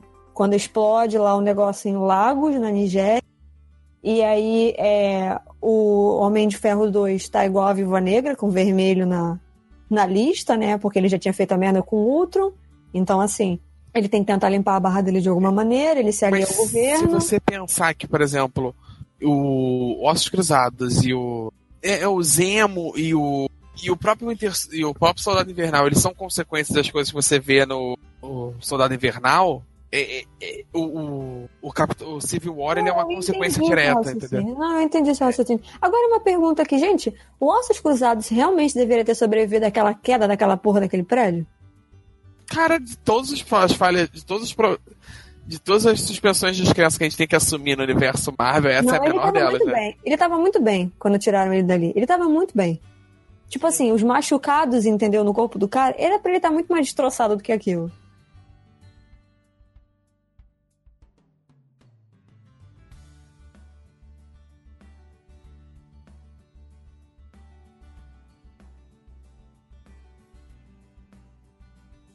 Bom, a gente falou bastante aqui agora da fase 1, né, e da fase 2. Tem algumas perguntas aqui que são meio trivias, que eu acho legal a gente responder. Né? Vamos começar aqui então pelo Davi, Davi Paiva. Juntando tudo, tá? Agora que a gente já falou das duas fases, ele pergunta o seguinte: De todos os filmes, quais as cenas que vocês consideram mais engraçadas, mais tristes e mais repletas de ação? Olha aí. Difícil, que me pariu. Difícil, Porra. hein? Tá exigindo muito da minha mente, cara. Então vamos um por um, que eu acho que é mais fácil. Tá, mais é... engraçada. Mais engraçada tem que estar em Guardiões. Não tem jeito. É. Não, não. Não? Para, assim, mas é pra entrar num consenso, é porque eu já falei, o meu humor é diferente. Não, vai lá, você. Melissa, qual a cena mais engraçada do Gente, MCU? não. O que me, sempre me faz rir é o Luiz em Homem-Formiga, não adianta. Boa. Justo, justo, muito boa. É porque, tipo, é o meu tipo de. A melhor. Tá, então já que ele pediu uma cena, a cena é ele esperando o Scott sair da prisão e entrando e falando: E aí, como é que tá? Ah, minha mãe morreu. Meu pai foi deportado. E aí, ah, meu irmão foi preso, mas eu fiquei com a van. Porra! Gente, e, e, e, o Scott falando pra cara dele do tipo, é sério que você tá falando isso pra mim rindo? Então, assim, minha cena mais engraçada. Cena de ação, cara, eu gosto muito da cena do elevador. Porra. De de Soldado Invernal, que foi Top a cena... 10 cenas de elevador do cinema. Não, toda, que toda essa, essa, essa sequência, meu, dele saindo da, da, da sede da, da Shield, lá do Triskelion, inclusive ele, ele lutando com alguém... o jato. Cara, como eu amo isso. Quando ele luta com o jato, eu falo, meu, vai tomar no cu. Essa porra e, ah, pô, é Thiago, é foda. Ele, ele, mas ele faz isso no, no sei, Civil War. Eu sei, mas você vê isso na porra do cinema. Assim, eu fiquei torcendo para que tivesse essa cena dele, dele derrubando o jato no escudo, sabe? Mas quando ele faz isso no, no filme, eu não levei fé. Mas a, mas a do elevador é muito boa também, Mel. Muito boa. Cara, e pensar que depois o cara fez aquela. A gente comentou isso, né? Então vão lá ouvir. Mas ele faz a coreografia daquela cena do corredor em Demolidor. Foi o mesmo cara que fez a coreografia dessa cena do elevador aí, né? Que é quase um plano sequência, ela tem pouquíssimos cortes. E cena, e cena mais, mais triste. triste. Caralho, eu tô fazendo um, um, um flash forward muito rápido aqui na minha cabeça. Cena triste, então tá, já que o Thiago fala do crush, cena triste é, é o Steve não dançando com a Peg e o avião caindo no gelo e ela, tipo, se despedindo dele, vendo que é isso aí. Não, não, tem, não tem mais volta. O amor que estava crescendo ali não, não vai ter chance de florescer. Bom, eu vou falar primeiro agora só pra fuder o Joaquim. É, a cena mais engraçada, eu vou botar a cena. Toda aquela, aquela cena, aquela, aquela sequência, porque não tem como você pegar uma ceninha, né? Mas toda aquela sequência dos guardiões se reunindo naquela cadeia. Que aí eles conhecem o, o, o Drax, e aí o Drax fica falando, né? É, fazendo aquelas piadas. Quer dizer, ele não entendendo as piadas de ironia, ao mesmo tempo que o, que o Quill tá tentando se entender com a Gamora, que tá com uma psicopata, e o, o, o Groot e o, e o, e o Rock fazendo um plano mirabolante toda aquela Thiago sozinho lembrando, cara. Porra, cara, toda aquela sequência é muito, é muito boa, sabe? É, é muito boa essa sequência deles presos ali. Então eu vou, eu vou ficar com essa assim, de orelhada, eu vou ficar com essa cena mais engraçada. Cara, a cena mais triste também com os guardiões. A morte do Yondo. Puta! Filha da puta! A cena da morte Me do fudeu! Yondo, se- se Não tem uma aí. cena Se triste. fode aí. A cena do Yondo, cara, é de partir o coração. E a cena mais repleta de ação, eu diria, a batalha do aeroporto em Guerra Civil. Em ação, cara, aquilo ali é, é foda. Mas eu estou particularmente encantado com a cena da batalha de Titã em Guerra Infinita. Quando eles vão enfrentar o Thanos e tá lá o Homem de Ferro com o Doutor Estranho e os Guardiões e o. Enfim, cara, o Homem-Aranha também ali pulando pelos portais que o Doutor Estranho vai criando. Puta, essa sequência. Sei lá, eu vou, eu, eu vou ficar com essa por enquanto. Mas se, se eu não tivesse visto Guerra Infinita, seria a cena do aeroporto. Agora você é pra falar, Joaquim. Agora que você já me fudeu, né? Agora me leva no cinema. Porra. Mas- Me paga um jantar. Mais engraçada, vai lá. Ah, Cara, mas eu, eu- é porque o meu senso de humor é esquisito. Então, assim, eu não sou muito de gargalhada, né? Então, eu acho que a cena mais. Eu vou, eu vou dizer assim, a cena que eu achei mais divertida, que é a abertura do, do Guardiões da Galáxia 2. Que, ele, que eles estão todos dançando É e, e, legal, é legal. e- e aquela cena tem várias piadas e ela é muito bem feita e ela é coisa. Agora, melhor, melhor cena de ação pra mim ainda é a Batalha de Nova York do Vingadores 1. Boa, boa. Porque, tipo assim, não precisa ser a sequência. Pensa naquela sequência que, tipo assim, que vai, que vai cortar, que vem o Homem de Ferro voando, aí tá o Thor dando choque na, naquele Leviatã, aí corta assim, aí mostra todo mundo, aí no final termina tudo rodando, sabe? Porra, nessa Ah, É, já, já né? Aquilo ali é muito bem embolado, porque já mostra, tipo assim, a divisão do trabalho em equipe e o fato de que o Rogers virou meio que o capitão, capitão, entendeu? Ele não tem só, tipo, o título falso. Ele começou É, a delegar a função. Do, É tipo, aquela você hora que ele ter- assume a função de liderar os Vingadores. né? É, exatamente. Ele não é o cara mais forte ali, mas ele é o líder da galera.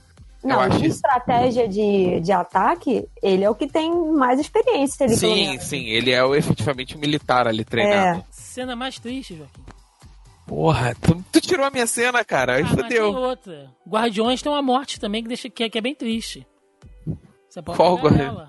É, Guardiões 1, pô. A morte lá do Groot é triste, cara. Ah, não, ela é triste, mas não, não foi Ela é como mais foi. do- bonita do que triste, né? Ela tem uma beleza, assim, que é... É, Ela tem. Ela, ela é de edificante ainda, mas a do coisa é foda. Você pode falar do Loki em, em Guerra Infinita. Não, eu tô tirando. não tô- Ah, senão eu teria A falado. gente tá tirando Guerra Infinita. É, a gente tá tirando Guerra Infinita. Apesar de que o Thiago puxou a cena de ação de Titã agora. Então, Não, nada que eu, fa- eu falei, da, eu falei do, do, do primeiro Vingadores porque eu não quis usar o Guerra Infinita, né? Não, então, mas eu, mas eu dei uma, uma cena.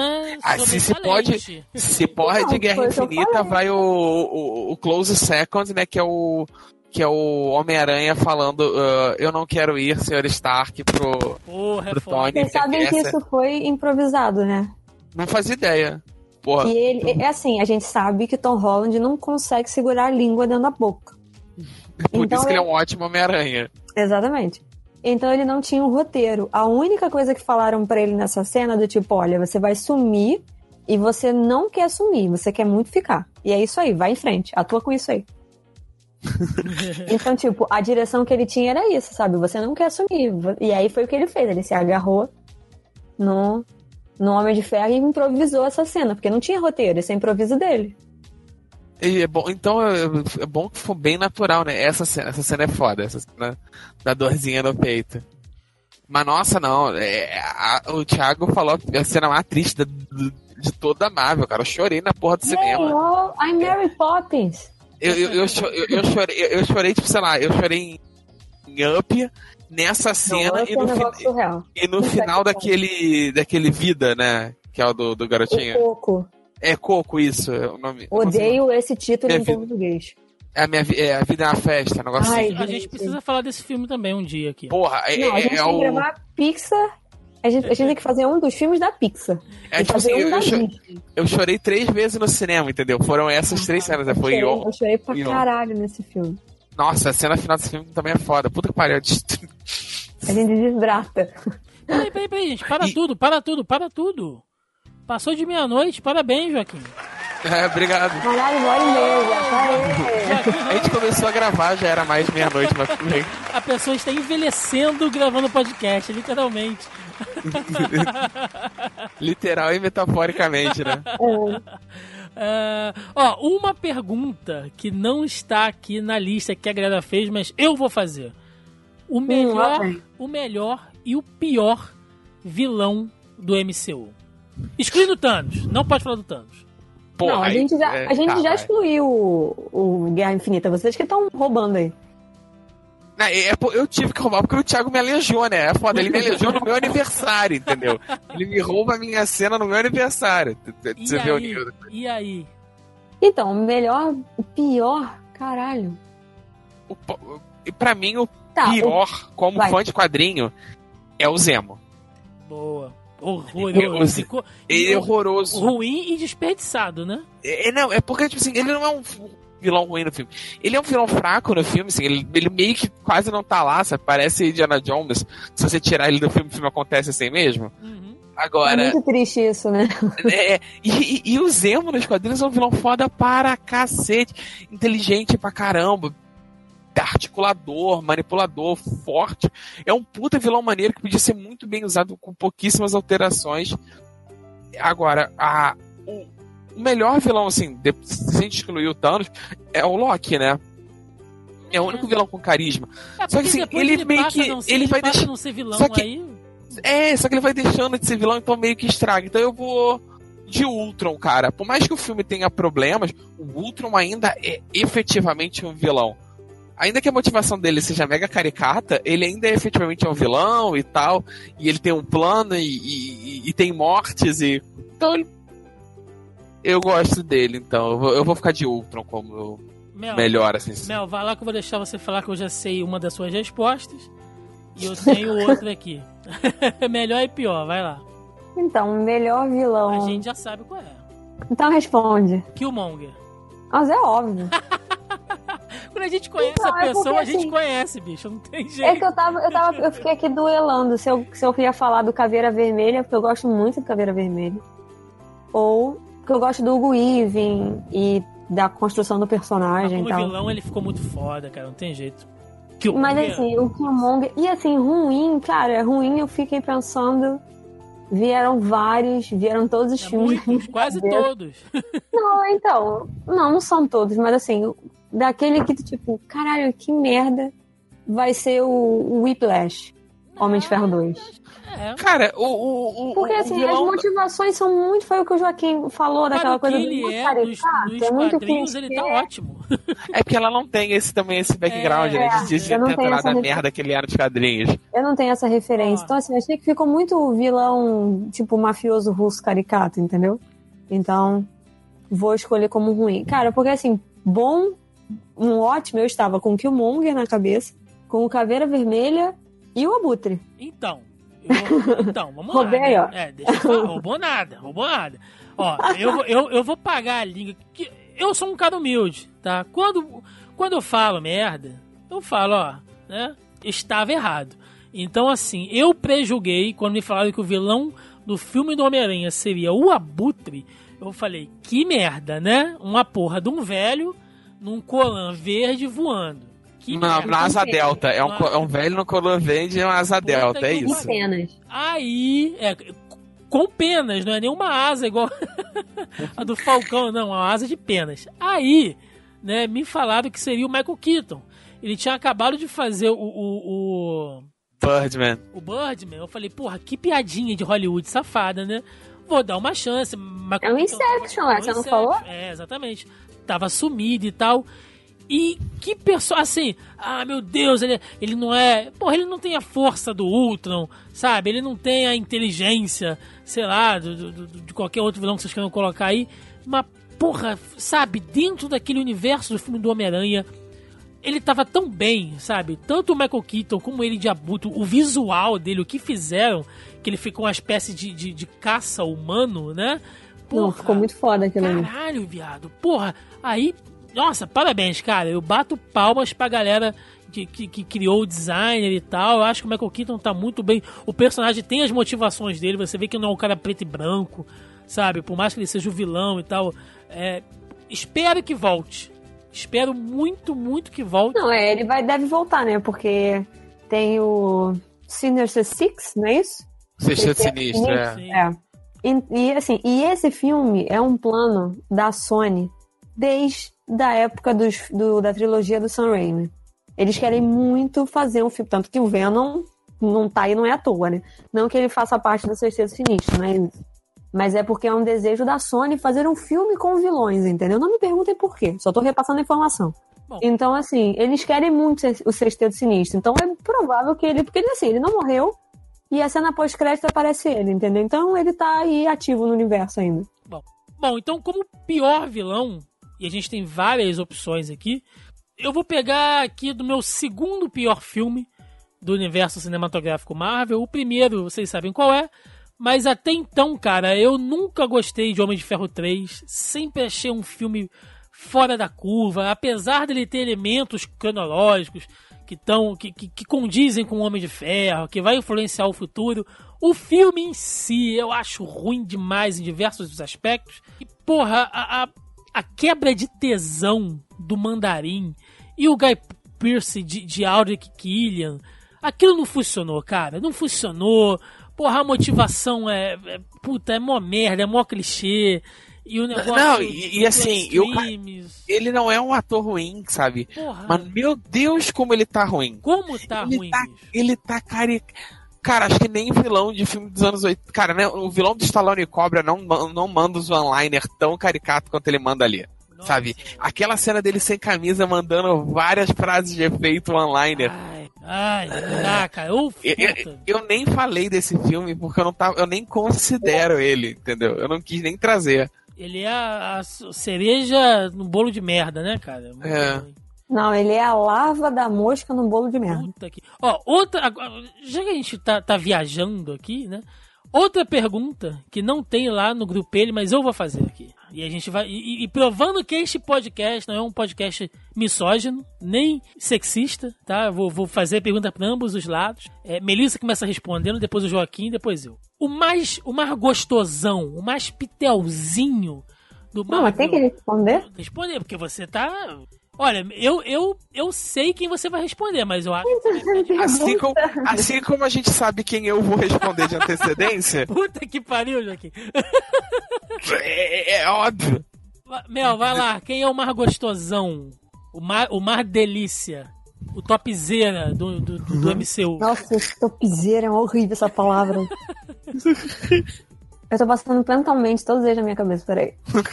Eu sei que você vai ter em dúvida em dois. lista de Schindler, cara, pra Melissa agora. Escolha de Sofia, na real. Vai lá, escolha de Melissa. Cara, eu vou. Eu, eu, eu vou contrariar um pouco. Que hum, eu gosto. A hipster. A hipster. Ela, ela, ela, é porque todo mundo sabe o que ela ia falar, ela não quer dar Melissa, esse, o braço. Melissa é tão não, hipster que ela tá sendo hipster dela mesma, entendeu? Eu não vou falar isso, porque a Melissa falaria isso. então, assim, eu vou. Eu vou escolher o, hum. o Paul Rudd. Paul Rudd? Eu tenho um crush no Paul Rudd desde as patinhas de Beverly Hills, tá valendo também. Nossa, Nossa ok, tem tempo isso. Isso tudo pra não falar o Steve. Não, na verdade eu ia falar o Michael B. Jordan. Ah, antes de então, falar eu, o... eu, eu, eu, pensei que você ia falar o Michael B. Jordan ou o Steve. Chris Evans, que inclusive tá ficando careca, né, bicho? Como ele tá careca no, no, no Guerra Infinita? tá perdendo cabelo pra cacete. Cara, ele tá com um bigode. A gente já falou nisso, né? Ele tá com um bigode de ator de filme pornô. Numa tá peça da. É, numa aquele peça bigode da cabelinho de sex offender dele, tá foda. É, tá, tá. É porque ele tá fazendo um policial, então ele tá tipo, ele pegou o visual anos 70 da, daquela polícia, sabe? Polícia de, de estrada americana. Então, gente, ele mesmo tá se sacaneando. Todo programa de entrevista ele chega e fala assim: vamos falar logo do bigode? Pra gente tirar isso da pauta logo. tirar, isso, tirar o elefante da sala, né? É, e depois a gente fala da peça, a gente fala de, de Marvel. Toda entrevista tá isso agora. Vamos falar do bigode? É... Joaquim, vai lá. Quem é o mais girombudo pra você? Ah, o Thor, né? Vamos lá, vamos lá. Porra, ele agora nesse último filme ele consegue estar maior do que ele tava no todos os outros. Vai crescer um braço extra no maluco se ele crescer mais, entendeu? Tá o maluco foda, tá gigante. E tô quase... Quando ele entrou com aquele martelo girando e soltando, eu fiquei grávido, entendeu? No cinema. ah, então, eu tenho uma pergunta depois. E agora, assim, segundo muito próximo ali, pô, agora é o o T'Challa, né? O ator que faz T'Challa. O Boseman. É, eu Gente, não sei- vocês já viram o tamanho da mão desse homem? Que É susto, um negócio Melissa. surreal. Que susto agora. Depois daquele que a gente gravou, que tu falou do. Eu achei que ia vir mais uma revelação bombástica. Gente, eu tava assistindo uma entrevista e ele gesticula muito com as mãos, sabe? Né? Ele é... Graças a Deus é quase bom, Melissa. Gente, a mão, Suando. a mão dele cobre a cara dele inteira, de tão grande que é. É, é absurda o tamanho da mão desse homem, gente. Eu vou, eu vou falar Benedict Cumberbatch, que é um cara que ele tem um. Ele, eu, é Ele tem um beleza- sex appeal. É, ele tem uma beleza de fé, aqueles olhinhos apertados, né? É um cara bonitão, bonitão. Então o Thiago é uma Cumberbatch. Olha aí, tá vendo? Boa. Cumberbatch são as fãs do Cumberbatch. Vamos lá. Joaquim, você. Qual é a mais tesuda do MCU? E não pode falar o Thor de novo. Cara, Scarlett Johansson, né? Tu, Porra. Toca a gente o chegou a criar o. toca o berimbau aí, Berimbau, a gente chegou a criar o berimbau, pô. Como não? Você ouvinte que está ouvindo o Birimbau tocar agora, se você entendeu, você é ouvinte raiz do Zoniano. Parabéns pra você. Exato. ah, porra, cara, não tem como, bicho. Eu vou ter que ficar com a Scarlett também. Mas se não puder repetir, só pra. Ó, assim, a minha opção é sempre a Scarlett, tá? Mas só pra dar uma diferenciada. Eu não sei, eu sou, eu sou um cara bizarro pra caralho, né? Eu acho a Nebula. Eu não sei A que. Kerry Gillan. Nossa, eu detesto a Karen Gyllenhaal desde o. De E Who. Gyllenhaal é Karen Gillan, só Gyllenhaal é Karen outra Gillan, ah. família lá. Karen Gillan. É, a, a menina Doctor Who, eu detesto ela desde Doctor Who, cara. Mas, mas então, não, não, peraí, troquei, troquei, troquei. Vou, vou, vou, porque eu lembrei dela aqui agora. Jamie Alexander, Lady Lady Sif. Sif. Ó, Lady Sif, né? Lady É, Sif é um. re- é dois pontos. é, a Jamie Alexander é linda, né? E tem aquele ponto fraco de ser Lady Sif, né? É, tá aí, tá ela aí. É, é, é porque a Nebula eu tô pensando na atriz, entendeu? Mas aí eu tenho que pensar ela dentro do universo Marvel. Então, dentro do universo Marvel, eu não vou ficar com uma mulher que é toda uma prótese, né? Então eu vou ficar com a Lady Sif. Melissa, você, qual é a mais gatinha? Vamos lá, vocês sabem mais, agora? a mais lambível pra, pra você do, do, do MCU. Mano, Peggy Carter, né? Claro. É, ela tá bem bonita, né? Aquele visual anos 50 ali, ela tá, tá muito bonita. Tá muito bonita. E eu, de novo, eu fiz uma, uma passagem mental, todas as mulheres na minha cabeça. Eu falei, peraí. Cara, se não fosse a Peggy Carter, eu ia falar a Lupita. Então, Nossa, tá uma gata também, né? Em Pantera seria Negra. na Kia. Se não fosse Peggy Carter, seria na Kia. Que mulher gata que ela tá ali. Mano, eu tenho inveja da pele dessa mulher, cara. Eu queria só o tratamento de pele que ela faz. A pele dela é uma seda. Você olha, parece que é uma mulher de mentira, aquela pele dela. Então agora que a gente já, já falou aqui algumas opções. Ah, ver- eu tenho uma pergunta. Hum, Que, todo, todo- que essa pergunta rodou em várias entrevistas com os Vingadores. Façam o seu ranking de Cris. Chris. Quem é o. É, os Cris. Quem é o primeiro Cris, quem é o segundo Cris, quem é o terceiro Cris. Ah, é o Chris Evans, né? O, o- O Hemsworth e o Chris Pratt. Cara, então eu vou começar agora. Eu vou ficar com o Chris Evans, por quê? Eu acho que o cara teve uma puta evolução. E aí eu vou dar uma, uma evolução como ator, até considerando ele como tocha humana do Quarteto Fantástico. E aí você pega aquelas comédias românticas que ele fazia e tal. E eu Vi vejo tudo. ele. Oi? Vi tudo. E aí eu pego ele desde. Quer dizer, eu não pego, né? Eu deixo pra Melissa pegar. Mas aí eu observo ele desde Capitão América 1, né? Ali o, o primeiro Vingador. E eu vou vendo a evolução dele. É a evolução dele como o Capitão América, o líder. Sabe? É o Capitão América que ele começa não é o mesmo Capitão América de Guerra Civil. Assim, você vê que é, é, em Guerra Civil ele começa a, por mais que eu não concorde com ele ali, mas eu vou até um filme antes, tá? Em Soldado Invernal, quando sabe, eu vejo ele fazendo, ele brigando com a porra do jato, né? Ele fazendo a porra de um monte de coisa e a própria postura dele, é, eu falo, cara, tá aí. Eu, eu, eu acredito que esse cara é o Capitão América mesmo com a porra de um colã azul, sabe? É, eu consigo acreditar nele. Então, assim, se for colocar como como evolução, como quem mais se destacou, eu fico com o Chris Evans, sim. Não, pode deixar o Joaquim responder. Vai lá, Joaquim. Vamos lá. É, Chris Hemsworth, em primeiro lugar, né? Ah, Vamos jura? lá. Você jura? Você- a- a- além do maluco, assim, se- se- ser feito em metauru, né? O cara tá talhado em metauru. é, tem que ver se ele fora de câmera é muito carismático e ele, tipo assim, as fotos dele com os filhos e tal. Ele parece um puta paizão e tal. Ele faz um monte de coisa pros filhos dele. Pô, é uma parada que ganha um ponto. O segundo lugar, o, Chris Pratt, que também é outro que, tipo assim, que por mais que o, o Star-Lord seja uma vez, o Chris Pratt é, é- é- ele dando entrevista, cara, é o maluco mais maneiro do planeta. Se tem alguma pessoa que você pudesse escolher pra tomar uma cerveja, seria com ele, sabe? Ele é um cara que parece ser muito maneiro. E eu, viram uma entrevista que ele dá entrevista enquanto ele trança no cabelo da garota? Ah, eu não vi essa também. É outro também que é um puta paizão, entendeu? E o Chris Evans em terceiro. Então, sem entrar em muitos detalhes, ficaria Evans, Pratt, Hemsworth. Todos nus, numa banheira. Água de salsicha. Que merda. Voltando às perguntas do nosso grupelho aqui.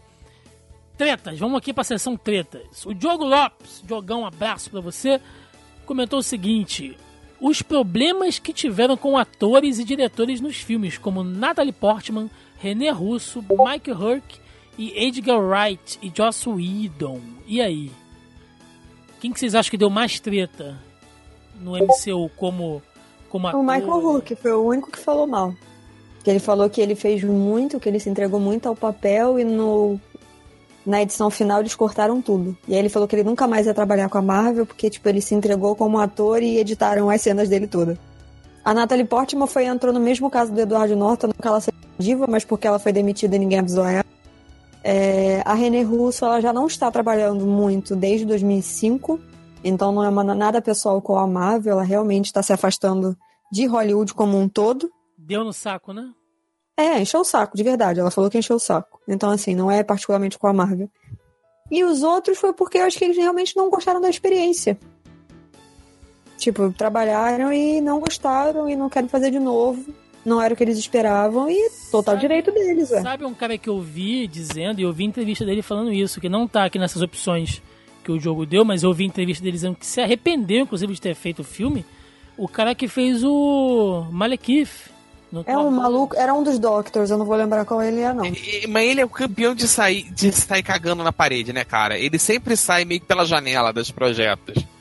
Ele saiu assim do- em Doctor Who, saiu obrigado. De- ele saiu obrigado, nunca volta pra nada, não aceita nada da parada, mas sai nunca brigaram. É, não- é, mas tipo, ele fala Christopher mal. Eccleston. Fez É, o. Eccleston. É isso aí. É, e, e aí saiu do, do- do Thor também brigado, ele saiu dos outros projetos que ele fez, tipo assim, que também eram mais pipoca brigado. O cara meio que sempre brigado da porra toda, então meio que. E tem um histórico, né? é, Ele tem uma certa história. Eu gosto pra caramba dele como ator. Mas ele, inclusive, é o meu Doctor favorito e tal, mas ele tem um histórico de arranjar confusão, sabe? É aquele caso que a gente falou, né? O cara que é bom no que faz, mas é babaca. É, É o Edward Norton. é o. Também. E né? assim, e, e o lance do Joss Whedon, ele saiu é, porque o Kevin Feige tem uma. Eu, não, eu li isso, eu não tenho 100% de certeza de que isso é verdade, mas eu vou usar uma analogia. Tipo, é, digamos que isso seja um grande, uma grande caixa de areia, tá? Aquelas que os americanos gostam de brincar. Então, assim, a caixa de areia é do Kevin Feige. E tem os brinquedos dentro da caixa de areia. Ele fala pra você quais os brinquedos dentro da caixa de areia que você pode brincar. E você tem que acatar aquilo ali se você quer brincar dentro da caixa de areia. Você não pode sair muito da caixa, entendeu? Então, assim, o Josh Whedon estava querendo muito controle criativo. Ele queria cada vez mais em cima dos projetos. E como tem esse universo fechado do que fazer, o que é até compreensível, provavelmente as coisas que ele queria ia sair muito dessa linha cronológica e narrativa que já estava pré-estabelecida. Então, assim, o Kevin Feige falava que não e não e acabou. Você tem que ficar dentro disso. A ideia, a ideia é essa, a proposta é essa, é isso aqui. Então, assim, foi outro que meio que encheu o saco. E até porque ele mesmo falou, que, e ele já falou isso em entrevistas, que é muito difícil controlar toda essa galera no set de filmagem. Que é muito trabalhoso, que todo mundo fique quieto e calhe a boca e respeite a hora de gravar, que sempre tem um que ri, um que faz não sei o quê, ou seja, deve ser cansativo, sabe? Tipo, sei lá, professora de jardim, tomando conta das crianças. Cara, é professora de colégio público, 45 malandros, 45 adolescentes dentro de uma sala fechada? É basicamente isso. Então, assim, a Natalie Portman, a, René, a Natalie Portman foi demitida, né? Ninguém convidou ela para um outro projeto. Mas ela deu uma entrevista em fevereiro desse ano falando que ela estava aberta a voltar se alguém quisesse convidar ela. Então, assim, ela não saiu falando mal. Ela simplesmente, ela estava, acho que ela estava grávida quando ela gravou o primeiro Thor. Ela estava grávida quando ela gravou o segundo Thor, né? Então, assim, vamos Se dar um chamarem tempo. ela pro quarto, ela vai ficar grávida de novo, pelo visto, né? Não, Ah, então assim, fertilidade. é, a fertilidade dela tá em alta. Mas assim, é, então assim, tem que tem o tempo ali, né, da, da gestação e aquela coisa toda de e depois o resguardo, enfim. Pra você ficar com a criança, né? ali A famosa licença maternidade. Então, acho que o único realmente que falou mal foi o Eccleston, que o próprio Thiago falou, e o Mike Hook, porque falou que cortou todas as cenas dele. Ah, o resto, o Edward Norton, a gente já comentou isso aqui em um outro podcast, né? Ele foi mandado embora e ele descobriu depois que ele tinha sido mandado embora quando que Ruffalo para fazer o Hulk em Vingadores, ou seja, ninguém foi falar com ele, convidá-lo, né, saber se ele queria participar do projeto e tal, tipo, ele soube pela internet que ele não estava mais no projeto. E eu acho que o Hugo Weaving também é tipo, tava na mesma linha da René Russo, ele tá saindo de Hollywood aos poucos, né? De grandes franquias, essa coisa toda, então uma assim, pena, ele, uma pena. Um baita ator, cara. ele tá se distanciando porque é igual o Sean Connery, entendeu? Meio que se aposentou. Então, E ele, e ele veio participando só de blockbuster também, né, cara? Matrix, Senhor dos Anéis, agora participou do Marvel Studios. Então, se a gente parar pra pensar, acho que ele encheu o saco, né? Ele tá no direito dele, gente. Então, assim, não tem mesmo uma treta. É, tanto que, assim, o Josh Whedon falou recentemente que ele tá com inveja de Guerra Infinita. Ele tá com inveja dos irmãos russos, do que eles produziram e tal. E aí eu lanço essa pergunta pra vocês. Vocês acham que se esse projeto de Guerra Infinita, eu tô falando só de Guerra Infinita, tá? Do filme. Do parte 1 e parte 2, ou filme 1 e filme 2, foda-se. Mas o Guerra Infinita. Vocês acham que se esse projeto estivesse na mão de Josh Whedon, ele sairia da maneira que saiu? Eu não digo, eu não digo que ficaria pior ou melhor ou qualquer coisa. Eu só não acho que, eu só acho que ia ficar muito diferente. Ele não teria essa densidade que os irmãos russos deram. Ele seria divertido, ele seria um pouco mais light, um, bastante ação, como foi, mas essa densidade, acho que não. Acho que não. Cara, eu acho que ele não ia saber dosar o tempo de tela dos personagens. Ia focar nos Vingadores principais ali e acabou. Sim. Eu acho que ia.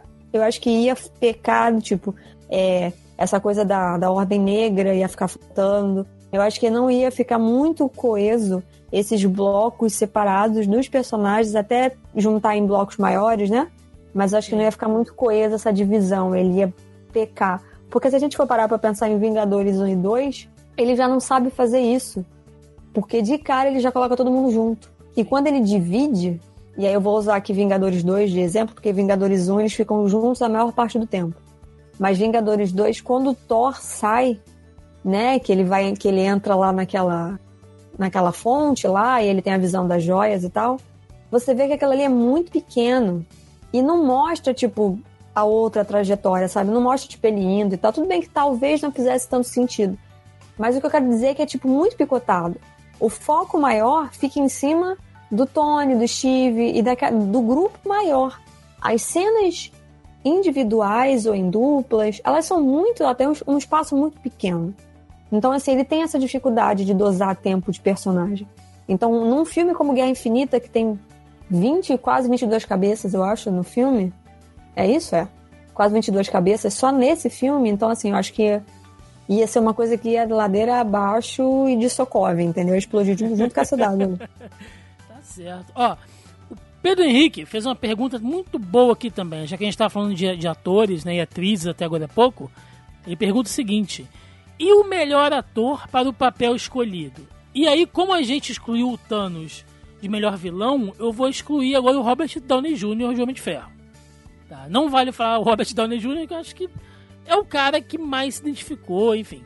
Quem vocês acham que foi o melhor ator escolhido pro seu, pro seu papel? Vai lá, Joaquim, começa um. Chris Hemsworth, pro Thor. Não, não, não, não. Eu, assim, se for pra- eu, eu gosto da escolha dele, acho que o programa. Mas assim, eu não diria que ele é o melhor. E eu vou. Eu ia falar um, mas eu vou deixar. Não, o Tom Holland de, de, de Homem-Aranha. eu não ia né, falar ele, não. Eu não, eu, não, eu não levei fé, eu não vou fingir que eu que agora, agora que deu tudo certo, eu vou ser o cara que. Não, sempre, sempre acreditei, sempre fui fã. Ainda bem que não somos hipócritas, né? Graças não, a Deus. Eu, eu, eu, não levei fé, achei esquisito, achei. Ah, vamos ver no que, que vai dar. Meu Deus, ele tá o Homem-Aranha, cara. Ah, mas também, né, Joaquim, de... finalmente um adolescente, que é um é, adolescente, é, tem isso. não um adolescente não... de 33 anos, né? É, é foda. Tem isso também, né? Ajuda. Fato, então, ele tem 21 ou 22, ele também já é, é mas quando ele, ele tá agora com 21, né? Ele começou com ele começou a gravar com 17, sei lá. Ali, final da adolescência, né? Então, tá razoável. Agora, não, e o menino tá cada dia mais Homem-Aranha, cara. Ele, qualquer, qualquer hora ele perde uma noiva caindo da ponte, entendeu? Tá foda eu fico meio assim de talvez estar tá roubando da Melissa, mas. É, não, não tá não, pode ir em frente. Eu tava aqui pensando, não sei o que, e tipo, eu vou repetir uma escolha que eu fiz em uma outra vez, assim, mas eu vou explicar o contexto. Eu conheço pouco do personagem, ainda que eu tenha lido alguma coisa para poder escrever sobre. Então eu vou escolher o, o Paul Rudd como um homem-formiga. Me quebrou, hein, Melissa Andrade? Pô. É?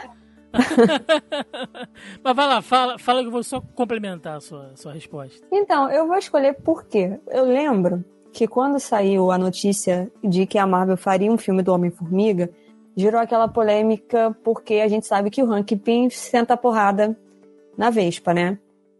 Então as pessoas estavam reclamando de que, porra, já tinham botado um alcoólatra que era o Tony Stark. E beleza, que arrumaram, arrumaram a imagem do personagem e tal mas agora eles iam enaltecer, por mais que o personagem seja muito inteligente, não sei o que, a gente sabe que nos quadrinhos o Hank Pym é um cuzão.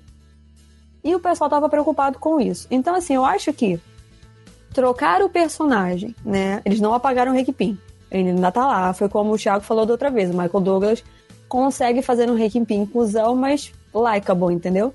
Ele é agradável de alguma maneira. Ele não chega escroto da mesma maneira que o personagem é nos quadrinhos do pouco, assim, de contato que eu tenho com esse personagem. Nalu, um beijo. eu tava pensando nisso, tipo, família, a família Formiga, ela, ela falou isso essa semana no, face, no ela Facebook. Fica brava se falar do Hank Pym.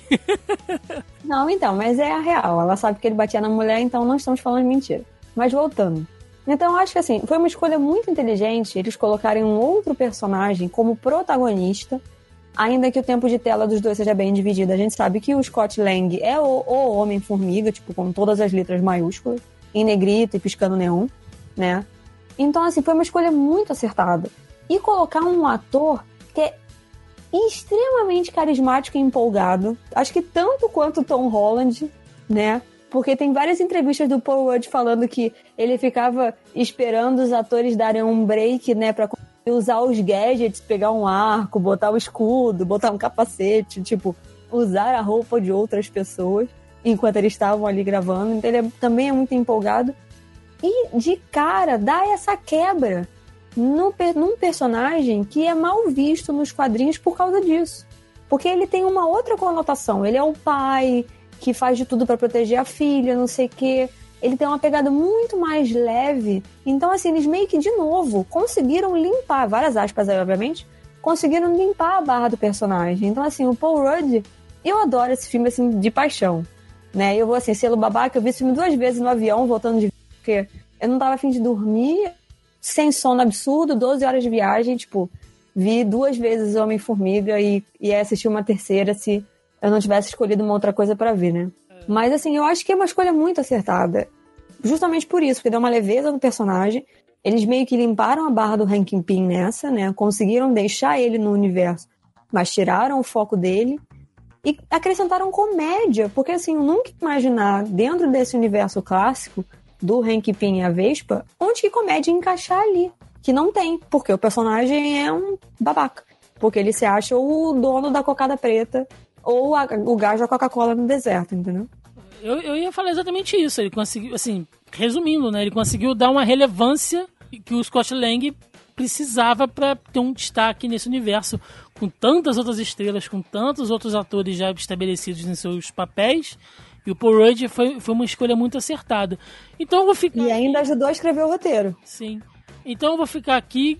A gente excluiu o Robert Downey Jr., eu vou excluir o Josh Brolin também, porque o Thanos dele é uma sacanagem, assim, cara. A gente excluiu o Guerra Infinita é, de cara, né? Mas cara, tudo bem. eu vou ficar com o Chadwick Boseman, de Pantera Negra, porque Bom. o cara Bom. conseguiu dar, tanto nas cenas de ação, como na imponência de que o monarca precisava, sabe?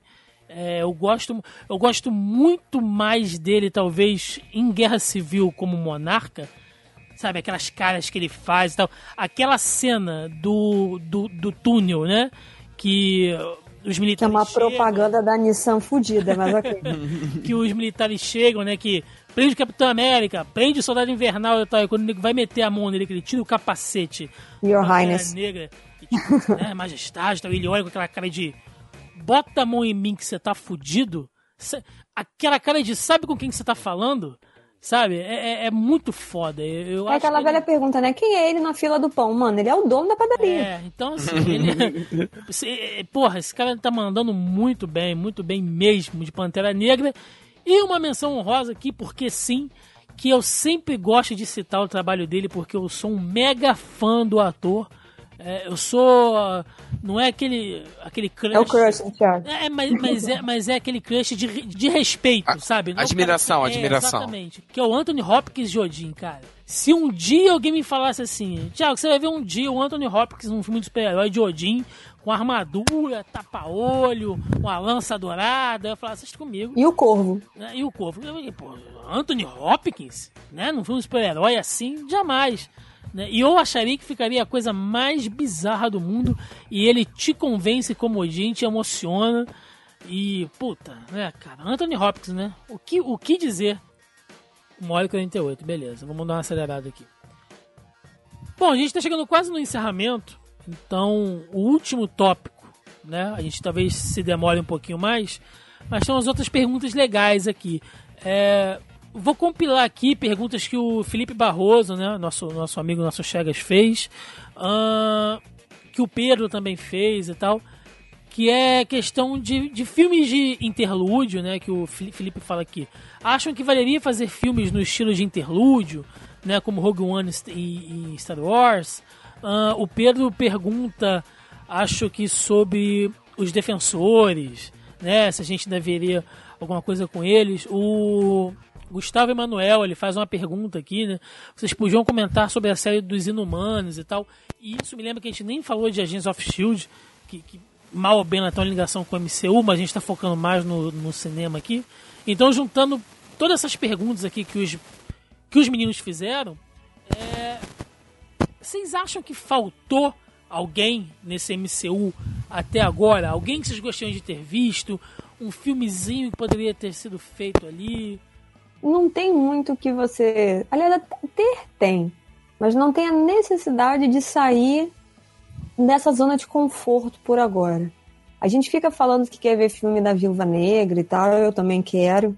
E um filme talvez ela e o Clint, eles já estão especulando que 65 diretores foram entrevistados para fazer um filme solo da Viúva Negra com Bucky, que deve ser uma coisa para fase 4, talvez, né? Bem provável, na verdade. Então, assim, a gente já sabe Um, um filme dos três seria interessante, sabia? O, a Viúva Negra, o Gavião É uma Arqueiro e coisa o... de espionagem, né? É, não, é, é, eu acho que é uma coisa interessante. Marvel mas- Knights seria um bom nome, né? Pro filme. Uma coisa um spin-off, assim. Mas eu acho assim que, no geral, parar pra pensar, pô, vamos é, desassociar esse personagem desse universo pra fazer um filme, tipo um spin-off. Porque é o exemplo que eles usaram de Star Wars, né? Rogue One e, e Han Solo são filmes que fazem parte da cronologia, mas eles não estão na cronologia. Ou seja, aqueles acontecimentos têm e não têm uma influência direta com a apresentação dos filmes novos. Então, assim, é difícil, dentro de um universo muito bem construído e fechado a vácuo, você tirar um filme e falar assim, não, deixa esse aqui sozinho, vai ser um spin-off e tal. Porque, assim, eles não veem isso, né? É meio que perder dinheiro, sei lá, jogar dinheiro fora. E se, Então, e se, e se o filme pudesse tem que estar incluir, Mel, se pudesse incluir alguém. sabe? Ah, eu queria She-Hulk. Boa, boa. Eu adoro. É Jéssica, não é? Eu sempre sinto que é Jennifer. É Jennifer ou Jéssica? Eu sempre faço confusão. É Jennifer. Jennifer. Jéssica é a Jessica Jones. Eu sempre faço confusão. Mas é que tá faltando o filme solo do Hulk, né, Mel? Dentro dessa, dessa nova pegada do Marvel. É que, cara, que tem, cai em problema jurídico, né, cara? Não, mas, mas assim... é, mas aí a gente tá fazendo uma viagem criativa aqui, né? Então... É, é, é, mas, é, mas era um jeito também de dar uma volta nisso, né? Talvez a She-Hulk não necessariamente esteja nesse, nessa, nesse bolo não, jurídico acho lá. Não, não, acho que, ela, acho que ela é da Marvel. Ela não é da Universal, não. Ela não foi vendida no pacote. Mas assim, até onde o pessoal tava especulando era que ela iria pro, pro universo Marvel Netflix, né? O que eu tô, gente, o que eu acho ótimo. Eu só quero que ela apareça.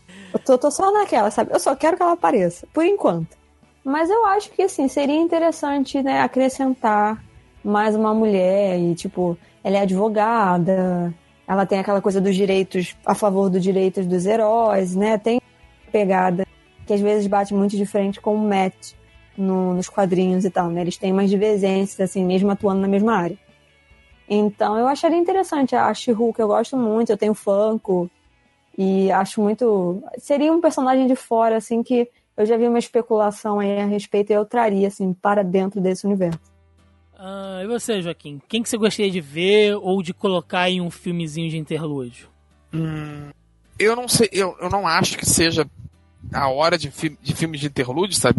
O, no caso, por exemplo, de Star Wars, você tem um universo que já que está cimentado e, e, algumas coisas ficaram mal não explicadas. O universo de, de da Marvel ele ainda está em construção. Então assim, a história não acabou ainda, então não tem sentido ter um filme de interlúdio aqui. Agora, um filme que eu gostaria de ver é um filme da, da Tropa Nova ou, dos no, ou do Nova, boa, sabe? Boa pô, eu acho assim, e poder explorar. Explorar um pouco mais. Assim, vamos lá, mundo ideal, né? Vamos ignorar as restrições óbvias, mas, tipo assim, explorar aquela coisa do universo exterior, sabe? Conflito entre os Kree, os Skrull, talvez o, os Shiar, sabe? Mencionar esses três impérios, sabe? E a tropa nova ali presa ali no meio tentando controlar a confusão. É, eu acho que era uma coisa que eu gostaria de ver. Inclusive, eu vou até mais longe, porque se você não fala, eu ia citar o Nova. Eu acho que ele poderia ser um filme de interlúdio ali nos Guardiões. É, eles desperdiçaram, cara, uma puta chance de colocar o Stallone como Richard Rider para fazer o Nova Prime ali. Sei lá. Eu, eu, eu ia gostar muito, muito de ver isso no cinema. Eu prefiro que, for, que seja um ator mais desconhecido, sabe? Talvez, sabe que uma pegada assim mais polícia espacial, tipo, meio anos 80, sabe? Pra uma, uma linha bru, filme de brucutu espacial. Chama o Ed Murphy eu... pra fazer o. o Não, o, o, aquele cara que fez o Juiz Dredd, esqueci o nome dele. Ah, que, o Stallone. Não, não ele tá falando do Caúba. Eu sei, eu tô zoando. O Caúba, ele tá me zoando, pô. o Stallone também fez o J-Thread. O Caúba, porra, o Caúba já, ele trabalha de capacete ficar, bem, né? Da hora, ia ficar da hora. Gente, mas o Caúba já fez o Thor Ragnarok. Como é que é o nome do personagem que ele morreu lá? Ele... Ah, já morreu, tá, tá bom. Bota ele de capacete o filme inteiro, ninguém vai é, ver. Ninguém vai ver. ah, ah já teve gente que fez dois personagens na Marvel já, essa regra já. Assim, pegando, né, essa questão aí que o Pedro falou, ah, vocês querem ver os defensores e tal. Cara, eu sinto, eu sei que não dá, que, e eu tô excluindo aqui também, tá, gente? X-Men Quarteto Fantástico. Eu estou excluindo. É claro que gostaria de ver pelo menos o Wolverine nos Vingadores, até pelo papel dele ali na. Pega só o Wolverine e o Fera e bota nos Vingadores. Ia ficar, ó, Vingadores ali do Jorge Pérez, com Fera fazendo altas tiradas, ia ficar foda, ia ficar da hora. Cara, eu vou falar só porque eu sou putinha. Em um mundinho perfeito, teria ali um micro-universo só dos personagens urbanos, ali da Viúva Negra, né, com o Gavião, e aí eu colocaria o Justiceiro e o Demolidor. Só num filmezinho ali entre eles, quebrando pau. Pode até mudar um pouco ali da origem do Justiceiro se quiser. Sei lá. Galera, vamos encerrar aqui, antes de ir né, para o nosso bloco de despedidas e tal. É, vocês fizeram várias perguntas bacanas aqui. Agradeço. Eu adoro quando vocês se empolgam, largam aqui um monte de perguntas. É, o Pedro aqui fez, fez uma, fez outras ótimas aqui, ó. Ele, ele perguntou que, que cosplays da Marvel nós já fizemos. O Joaquim já fez o que? O Thor? Eu já fiz o Thor, eu já fiz. Não tem no filme, mas eu já fiz o Cable. Deixa eu pensar aqui. Acho que eu já fiz mais alguém de Marvel, mas. Tem fiz, mais, co tem mais coisa no forninho. Eu já fiz o Justiceiro. E a Mel já fez a Jessica Jones. Ah, eu já fiz, eu já fiz um cos pobre de Ciclope pra uma festa fantasia. Que Deus nos ajude, né? Imagina. Então, eu não fiz a Jessica Jones, né? As pessoas falam que eu sou não, na vida real. Você faz a Jessica Jones todos os dias. Todos os dias. eu só não sou alcoólatra, graças aos bons céus. Não, mas naquela Expo Geek você foi de, de Jessica Jones. Foi de cachecol e tudo. Para. Tava não, não tava de cachecol, não. Eu tava de, de é Sharp, colete. Né, chama? Não, eu tava de colete. É? Eu não tava, eu não tava de cachecol. Mas tava cara da Jessica Jones. Enfim, cara, tem um monte de pergunta aqui. O João Lennon perguntou se nós somos marvecos safados. Porque a gente vem numa sequência aí, né, cara, de, de filme, de, de podcast da Marvel que tá foda mesmo. Preciso preocupa não, você vai ver o, o Thiago soltando no final do ano com Aquaman. antes disso, antes disso, tem um personagem muito importante que completou aí 80 anos que nós não vamos deixar de falar, gente, não tem como. É, mas a gente, ó, a gente falou Homem de Ferro, depois a gente falou do, do, do Thanos, Vingadores, a gente falou da Jessica, da Jessica Jones também. A gente vem aí numa. A, a cada podcast sim. Vai vir Luke Cage. É, a gente tá falando muito da Marvel. É, mas, Vai fazer assim, o quê, né? É o que tá em evidência. então eu vou agradecer aqui muitas perguntas que vocês fizeram. O podcast já tá super longo. E agora eu vou dar uma compilada aqui, porque a gente não pode deixar de falar nisso. A gente inclusive comentou que nós falaríamos sobre isso no futuro, lá quando a gente gravou o podcast de Guerra Infinita. Ai, senta, já sei até o que é. Que um monte de gente perguntou aqui, tá? Um monte de gente falou, sintetizando as perguntas de todos vocês que citaram isso, que é a relação Marvel-DC. Se a não, gente... correção, Marvel-Warner. A DC é, não tem nada a ver com isso. Marvel, Warner, enfim, vocês entenderam. Marvel é, é o universo cinematográfico Marvel, universo DC cinematográfico, né? Cara, Na Extended Universe, tem um E aí. Ele você entendeu, pelo amor de Deus. Duas e pouca da manhã. é... Eu tô com fome, vamos. Tem um, monte de perguntas que o pessoal fez. Se dá pra. Onde um errou e o outro acertou. Se a gente. É sério isso, gente? Sim, se a gente se vê falando, tipo, dos 10 anos, né? Do, do, do DCU e tal. Claro. É, Cara, eu acho que principalmente hoje, hoje, enquanto eu tava fazendo um outro trabalho aqui, eu tava ouvindo, ouvindo alguns vídeos aqui.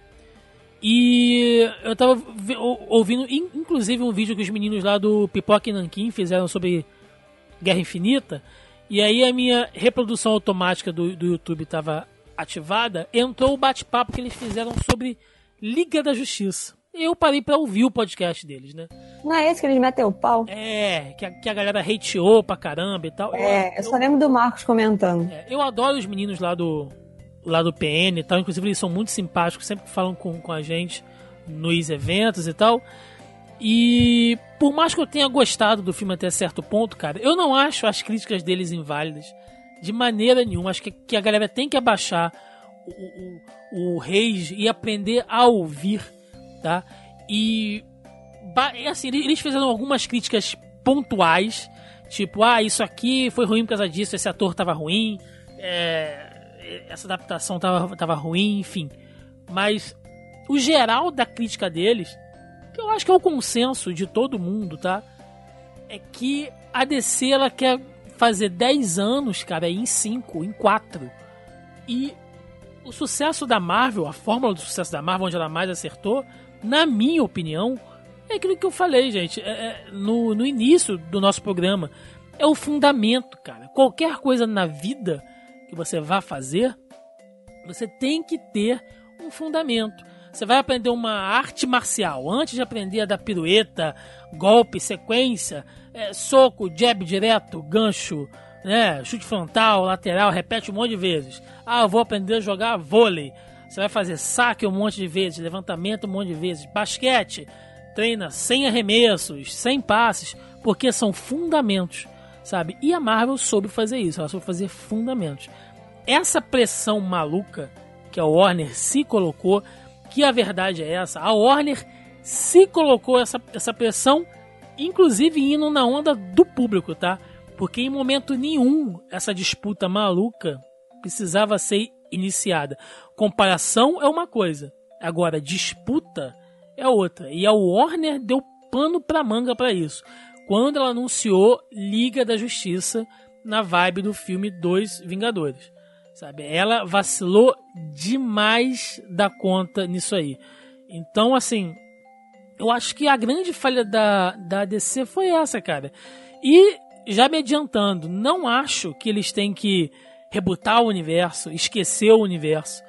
Eu sempre cito um vídeo quando a gente fala da Liga aqui, um vídeo que eu fiz sobre o filme, é, quando ele saiu, tá lá no nosso canal, que o título é Liga da Justiça, a faxineira da DC nos cinemas. Porque ela dá aquela arrumada na casa. Eu tenho meus problemas com Liga da Justiça porque eu acho que é um problema de marketing da Warner. A gente já falou isso N vezes, eu não vou me repetir. A gente tem um problema muito, muito sério que, com exceção de Mulher Maravilha, todos os outros filmes foram vendidos da forma errada. Gostado ou não dos filmes, eu não estou falando disso.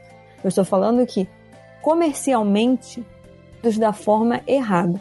Há uma diferença entre você pegar um trailer e você enganar o público de colocar cenas no trailer que não vão ter no filme. E aí eu vou pegar um exemplo, já que a gente está falando de Marvel, daquela cena em Wakanda que tá todo mundo correndo e tem o Hulk. Só não tem o Hulk. Mas ela continua fazendo total sentido em relação ao ataque e à proteção de Wakanda. Não é feito nos filmes da Warner. Eles fazem uma venda de e contextos e conceitos e tudo, e chega na hora é uma outra coisa. Mas assim, quando eu falo uma outra coisa, é que parece que é um outro filme. Você achou que era uma coisa, quando você foi ver aquilo, não era nada daquilo. Por quê? Porque nesse meio tempo teve o dedo de um monte de executivo que acabou cagando o filme ou os filmes nesse processo até eles chegarem para o grande público no cinema. Isso é muito ruim, porque isso é um erro de execução interno e que acaba transparecendo para o público. E, e vem da parte de marketing, vem das informações que vazam, vem da escrutinação que sofre em cima. Ah, porque o Superman tem bigode, não tem bigode. Ah, porque o cara tá gravando Missão Impossível e aí não pode tirar o bigode, porque faz parte do personagem. Sabe? Ah, eles vão é, romantizar a Mulher Maravilha, eles não vão romantizar a Mulher Maravilha. Ah, vai ter cenas mais engraçadas, não vai ter. Tudo isso prejudica. E muito. Filme querendo ou não por mais empolgada que os fãs estejam, acaba colocando todo mundo com o pé atrás. E eu não falo nem de questão de comparação, é um erro feio e grotesco de marketing e administração. Como o Thiago falou, a Marvel Studios é uma subsidiária da Disney. E a gente sabe que existem outros braços. Tem a Pixar, tem a Disney Animations, tem Star Wars, que é a Lucasfilm, e tem a Marvel Studios. Tem todos esses mini braços e todos eles funcionam de forma independente, respondendo a um núcleo maior, que é o núcleo da Disney. Tem essa divisão de estúdio, porque eles têm outros filmes e que são rentáveis. Então, o que me parece é que fica tudo muito à moda caralho, porque não tem uma dedicação muito maior em cima desse universo. Não tem uma administração em cima disso.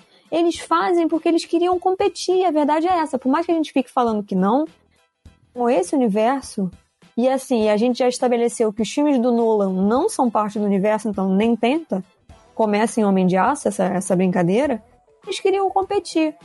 Mas foi o que o Thiago falou, porra, você quer competir com uma parada que está sendo construída ao longo de 10 anos, você quer fazer um negócio meia boca em 3 e quer acertar? Não, não vai dar certo, não vai funcionar. E a gente já deixou estabelecido que Mulher Maravilha só funcionou porque eles não acreditaram que o filme ia funcionar. E aí não se meteram tanto. Porque senão, provavelmente seria outra merda, infelizmente. Tendo que as pessoas são fãs, eu não, já, de novo, eu não estou tirando o direito de ninguém de gostar ou desgostar do filme. Extrativa e orga organizacional é muito mal feito. E isso fica aparente. O problema é esse. Não é só ser mal feito, é ficar aparente. São as pessoas fazerem notícias em cima disso que não tinha a menor necessidade, porque é um estúdio grande. É um estúdio que vem de franquias. Porra, Senhor dos Anéis, O Hobbit, Animais Fantásticos. São franquias grandes, são franquias rentáveis e que não tiveram esse burburinho todo, tanto quanto o, o, o universo estendido da DC está tendo. E aí agora eles querem fazer igual. Pegaram Jeff Jones para a parte criativa e colocaram o cara lá que me fugiu o nome, acho que é Tanaka, sobrenome dele, eu não tenho toda a certeza, o diretor executivo da parada. Eu realmente espero que dê certo, mas eu acho que não. Eles lançaram uma linha, entendeu? Que eu já comentei isso com o Thiago. Eu não acho que isso vá para frente. Eu acho que eles estão esperando o Aquaman para saber como que vai ser a recepção do filme e a partir dessa recepção que a gente vai descobrir o que, que vai ser feito desse universo. Porque se não der certo, porque nessa linha já era para eles estarem gravando os outros filmes. Gravando o filme solo do Flash. Já era para eles estarem. Eu acho que o único que está sendo concluído é Shazam. E ainda assim está indo a passos de formiga. De toda maneira, Flash já era para estar tá sendo encaminhado. Pelo menos. Catilhado, além do Shazam, é Mulher Maravilha 2. Porque deu certo e eles vão apostar cavalo vencedor. Mas assim, a minha teoria que acho que vai acontecer é que eles vão esperar o resultado de Aquaman para saber se eles continuam com esse universo ou não. Porque eles não fazem a menor ideia do que eles estão fazendo. E o que fica aparecendo é que eles não têm ideia e eles não têm interesse. Porque eles conduzem isso da mesma maneira que eles conduzem o marketing da DC nos quadrinhos. Que é muito mal feito. Muito. E o marketing da Warner em relação a esse universo é muito mal feito. É amadorismo demais para um estúdio do tamanho da Warner. É vergonhoso isso, gente. E aí é chato fazer essa comparação. É chato até fazer piada, sabe? Negócio que podia dar certo e todo mundo saía ganhando. Quanto mais filmes de herói, melhor. Ninguém tá competindo por causa disso. Ah, o Superman é melhor do que o Homem de Ferro. Tomar no cu quem fala isso. É mesquinho. Ficar fazendo piada em cima desse, dessas coisas. Sendo que o, o negócio tá, sabe, degringolando sem necessidade. Porque tem dinheiro para fazer o negócio direito e não faz. Olha o computação gráfica do Steppenwolf. Pelo amor de Deus, gente. Dinheiro pra pancar aquilo ali? para fazer um negócio decente?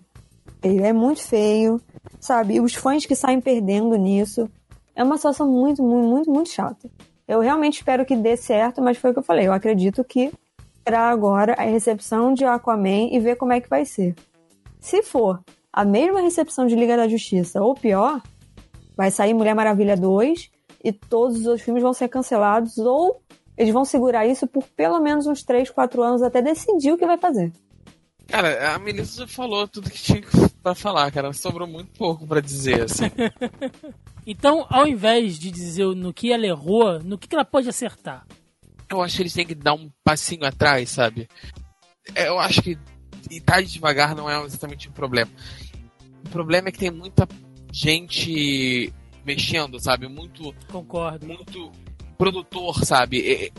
A Marvel ela tem uma visão criativa e tá seguindo. É muito cacique lá, pouca tribo, né? É, lá cada, cada produtor, a cada, a cada, a cada gráfico novo, cada demographic novo, os caras vão e mexem e não sei o quê. Não, e a tendência agora, isso aqui cara, mesmo que deu errado, sabe? Tá com uma linha de raciocínio, vai seguindo, ajusta aqui e ali, sabe? A Marvel também veio ajustando ao longo dos anos. Aqui ali, aqui ali, te, te, ela deu as bancadas dela, ela deu vários tropeços ali no meio, sabe? Mas soube seguir porque ela seguiu uma linha de raciocínio a DC ela tem que acertar a linha de raciocínio. Ah, ela não tá fazendo o mesmo dinheiro que a Marvel? Tudo bem, acerta a linha de raciocínio.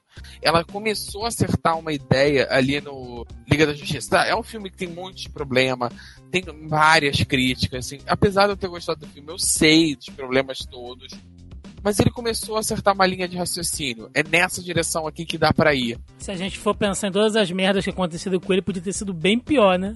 Exato, pô. Então, assim, já traçou uma linha de raciocínio. Agora, vamos seguir ela. Aí parece que cada vez que a DC começa, os filmes eles são feitos com 30 linhas de raciocínio ao mesmo tempo, sabe? Então, assim, aposta na parada. É, é esperar para ver como é que vai ser o Aquaman, como é que vai ser as coisas. Ó, eu, eu, eu gosto de fazer muito uma analogia que é o seguinte: imagina que a DC e a Marvel nos cinemas, cada uma é um, um restaurante. A Marvel, ela vem e estabeleceu um monte de pratos separadamente.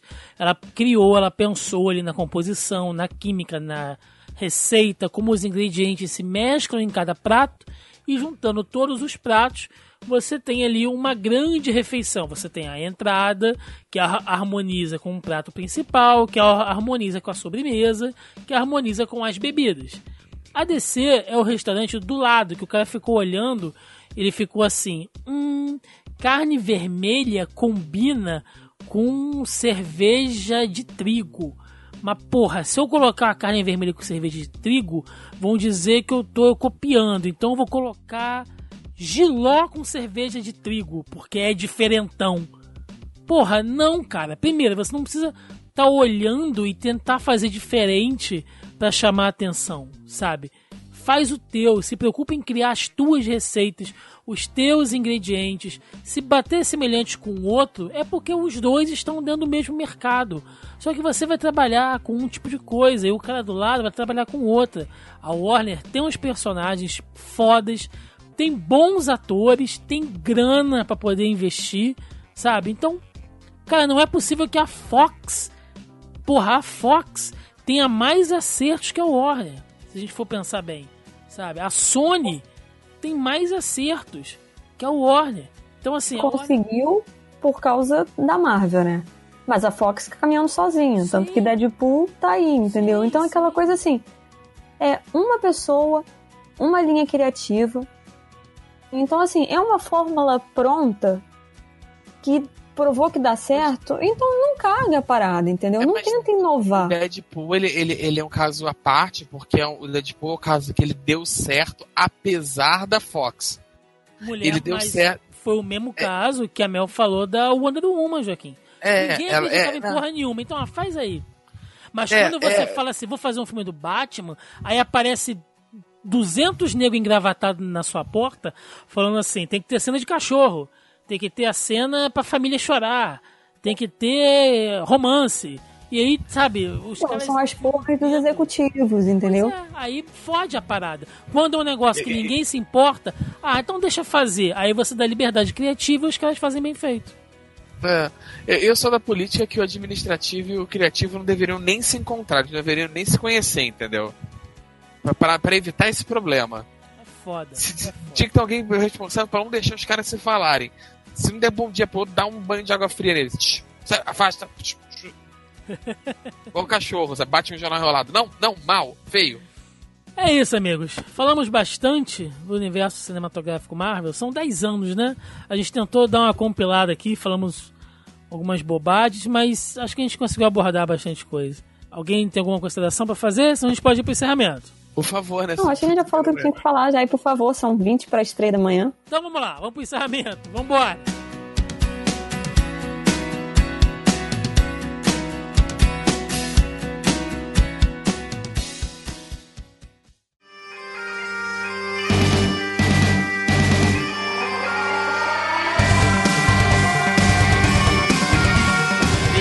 ao final de mais um Zoneando Podcast onde fizemos a nossa ode aqui aos 10 anos de MCU, Universo Cinematográfico Marvel.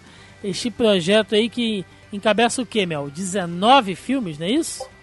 É, isso aí. O vigésimo agora vai ser Homem-Formiga e a Vespa em julho. É, isso porque a gente não falou dos apêndices, né, de, de Agents of S.H.I.E.L.D., que é uma série que ela caminha paralelo aí. Parece que, inclusive, vai sumir gente na, na série por causa do, do, dos acontecimentos de Guerra Infinita, né? Tá, tá, tem um monte de coisa ligada ali. Parei de acompanhar, então eu realmente não faço ideia. É, Mas sempre foi um tapa-buraco, assim, em alguns casos dos. Em alguns pontos dos, dos filmes, né? Do enredo dos principais, no caso dos Vingadores. Acho que tá em pausa agora, não sei o que aconteceu. Pois é, então assim, tem, tem muita coisa envolvendo, né? Esse MCU. Então a gente tentou aqui dar uma abordada geral no que aconteceu nesses 10 anos, no, no, alguns nomes importantes né, que ajudaram a consolidar esse, esse projeto, que é sim muito ambicioso. É, a gente nem, nem chegou a, a, comparar né, com outros projetos, mas eu, eu, eu diria que essa coisa de, de universo expandido né, e filmes sequenciais, assim, construir um universo construído dessa maneira, talvez tenha começado o quê? Em, em Harry Potter? Que a gente pode usar Harry Potter como antecessor do MCU nesse ponto. Matrix já tinha esse universo, não? É, mas Matrix, ele, ele, ele foca na trilogia dos filmes, apesar dele ter um material extra. É, eu acho que Matrix ele foca mais na questão do cross-mídia, sabe? É, é, do videogame que se comunica com o filme, da animação, do quadrinho que se comunica com o filme e tal. Ele é um bom universo expandido, mas como uma obra, sabe, é, dessa proporção, eu acho que começa com Harry Potter e depois acho que. É, mas é, pegando o exemplo, nesse caso seria transmídia, né? É, é. Que assim como Harry Potter que saiu do livro pro cinema. Sim o universo da Marvel saiu dos quadrinhos pro cinema. Então aí no caso é transmídia. É porque Matrix se restringiu nele mesmo, né? E, e Harry Potter e o MCU estão aí até hoje. E faz referência a ele mesmo, é. é né? Então, assim, acho que são, são dois ótimos exemplos aí. E que fazem bem, sabe? A gente tem aí um monte de cineastas, né? Consagrados aí. O senhor James Cameron, né? Falando um monte de merda aí, né? De filme de super-herói e tal. Prefiro não comentar. é, recalque. Mas, cara, é, eu acho que isso faz bem. Você vê um monte de ator fazendo coisa diferente. É, você tem depoimentos aí de, de, de, outros atores e atrizes. Pô, eu queria fazer um filme de super-herói, né? E tal. Acho que eles se divertem, ganham uma grana. É, os fãs ficam felizes. Se colocam em evidência. Se colocam em evidência. Movimentam um monte de coisa, gente, sabe? Pra gente, pra gente gastar o nosso rico dinheirinho, sabe? Roupa, pôster, eventos, sabe? Pô, faz bem pro mercado como um todo, assim. Então, é, é, é muito disso se deve aí ao excelente trabalho, legado que a Marvel vai deixar aí. Né? Que, que, que deixou nesses 10 anos. Eu espero que venham mais 10 anos aí pra gente poder falar sobre isso. Bom, então encerrando, espaço para recadinhos, agradecimentos. O senhor jo Joaquim Ramos está inteiro hoje aí, hoje não está passando mal, tá bem. Hoje a gente está vivo aqui, tá até essa hora gravando e tal, sem nenhuma intercorrência, sem ter que ir pro ponto-socorro no dia seguinte. Estamos acima da média hoje. Vamos ver como é que vai permanecer a semana. Vai cantar parabéns daqui a algumas horas, então. Vai se embriagar daqui a pouco? porra nenhuma que eu quarta-feira tô cedo no hospital, então eu não posso viver amanhã. Gravamos o um podcast com o Joaquim de Anos em Festa, não é isso? Exatamente, os anos estão comemorativos aí. Comemorando primavera. Melissa Andrade, recadinhos? Os de sempre, né, gente? Acessem lá o site mediageek.com.br. Tá tendo uma constância boa de, de posts e novo todo dia, né? Tem os recaps aí de Westworld toda segunda-feira e The Handmaid's Tale toda sexta. Cada vez que sai um episódio novo, eu faço lá um resumo bem bacana, apontando algumas coisas pertinentes, né, levantando algumas questões ou explicando algumas coisas, principalmente Westworld, que é um mundo a linha narrativa não é a linha cronológica não é não é linear, mistura uma série de coisas, então Westworld toda segunda, ou seja, saiu um post estamos aqui de madrugada, como vocês estão sabendo. E sexta-feira saiu o novo do Handmaid's Tale e é isso. Que tem o Instagram, tem conteúdo diferente nos dois todo dia, todo dia eu tô produzindo conteúdo. Deixa lá o seu comentário, o seu recado, compartilha com seus amigos, marca a galera lá que acha que vai gostar do post, é isso. Todos, todo tipo de interação é bem-vinda, menos dos trolls, porque como vocês sabem, chega mais em mediageek.com.br. Isso aí. Bom, eu também tem os recadinhos de sempre, né? Estamos lá com o nosso grupelho. Aliás, este podcast todo foi feito com a pauta de vocês, nossos nobres amigos ouvintes. Mais uma vez, muito obrigado. Se você ainda não faz parte, participa, como vocês viram aí. A galera é bem ativa e nos ajuda a construir este programa toda semana. Então entra lá no nosso grupelho do Facebook. O primeiro link nessa postagem aí abaixo do player do podcast. Clica para participar aqui, trocar uma ideia com a gente toda semana.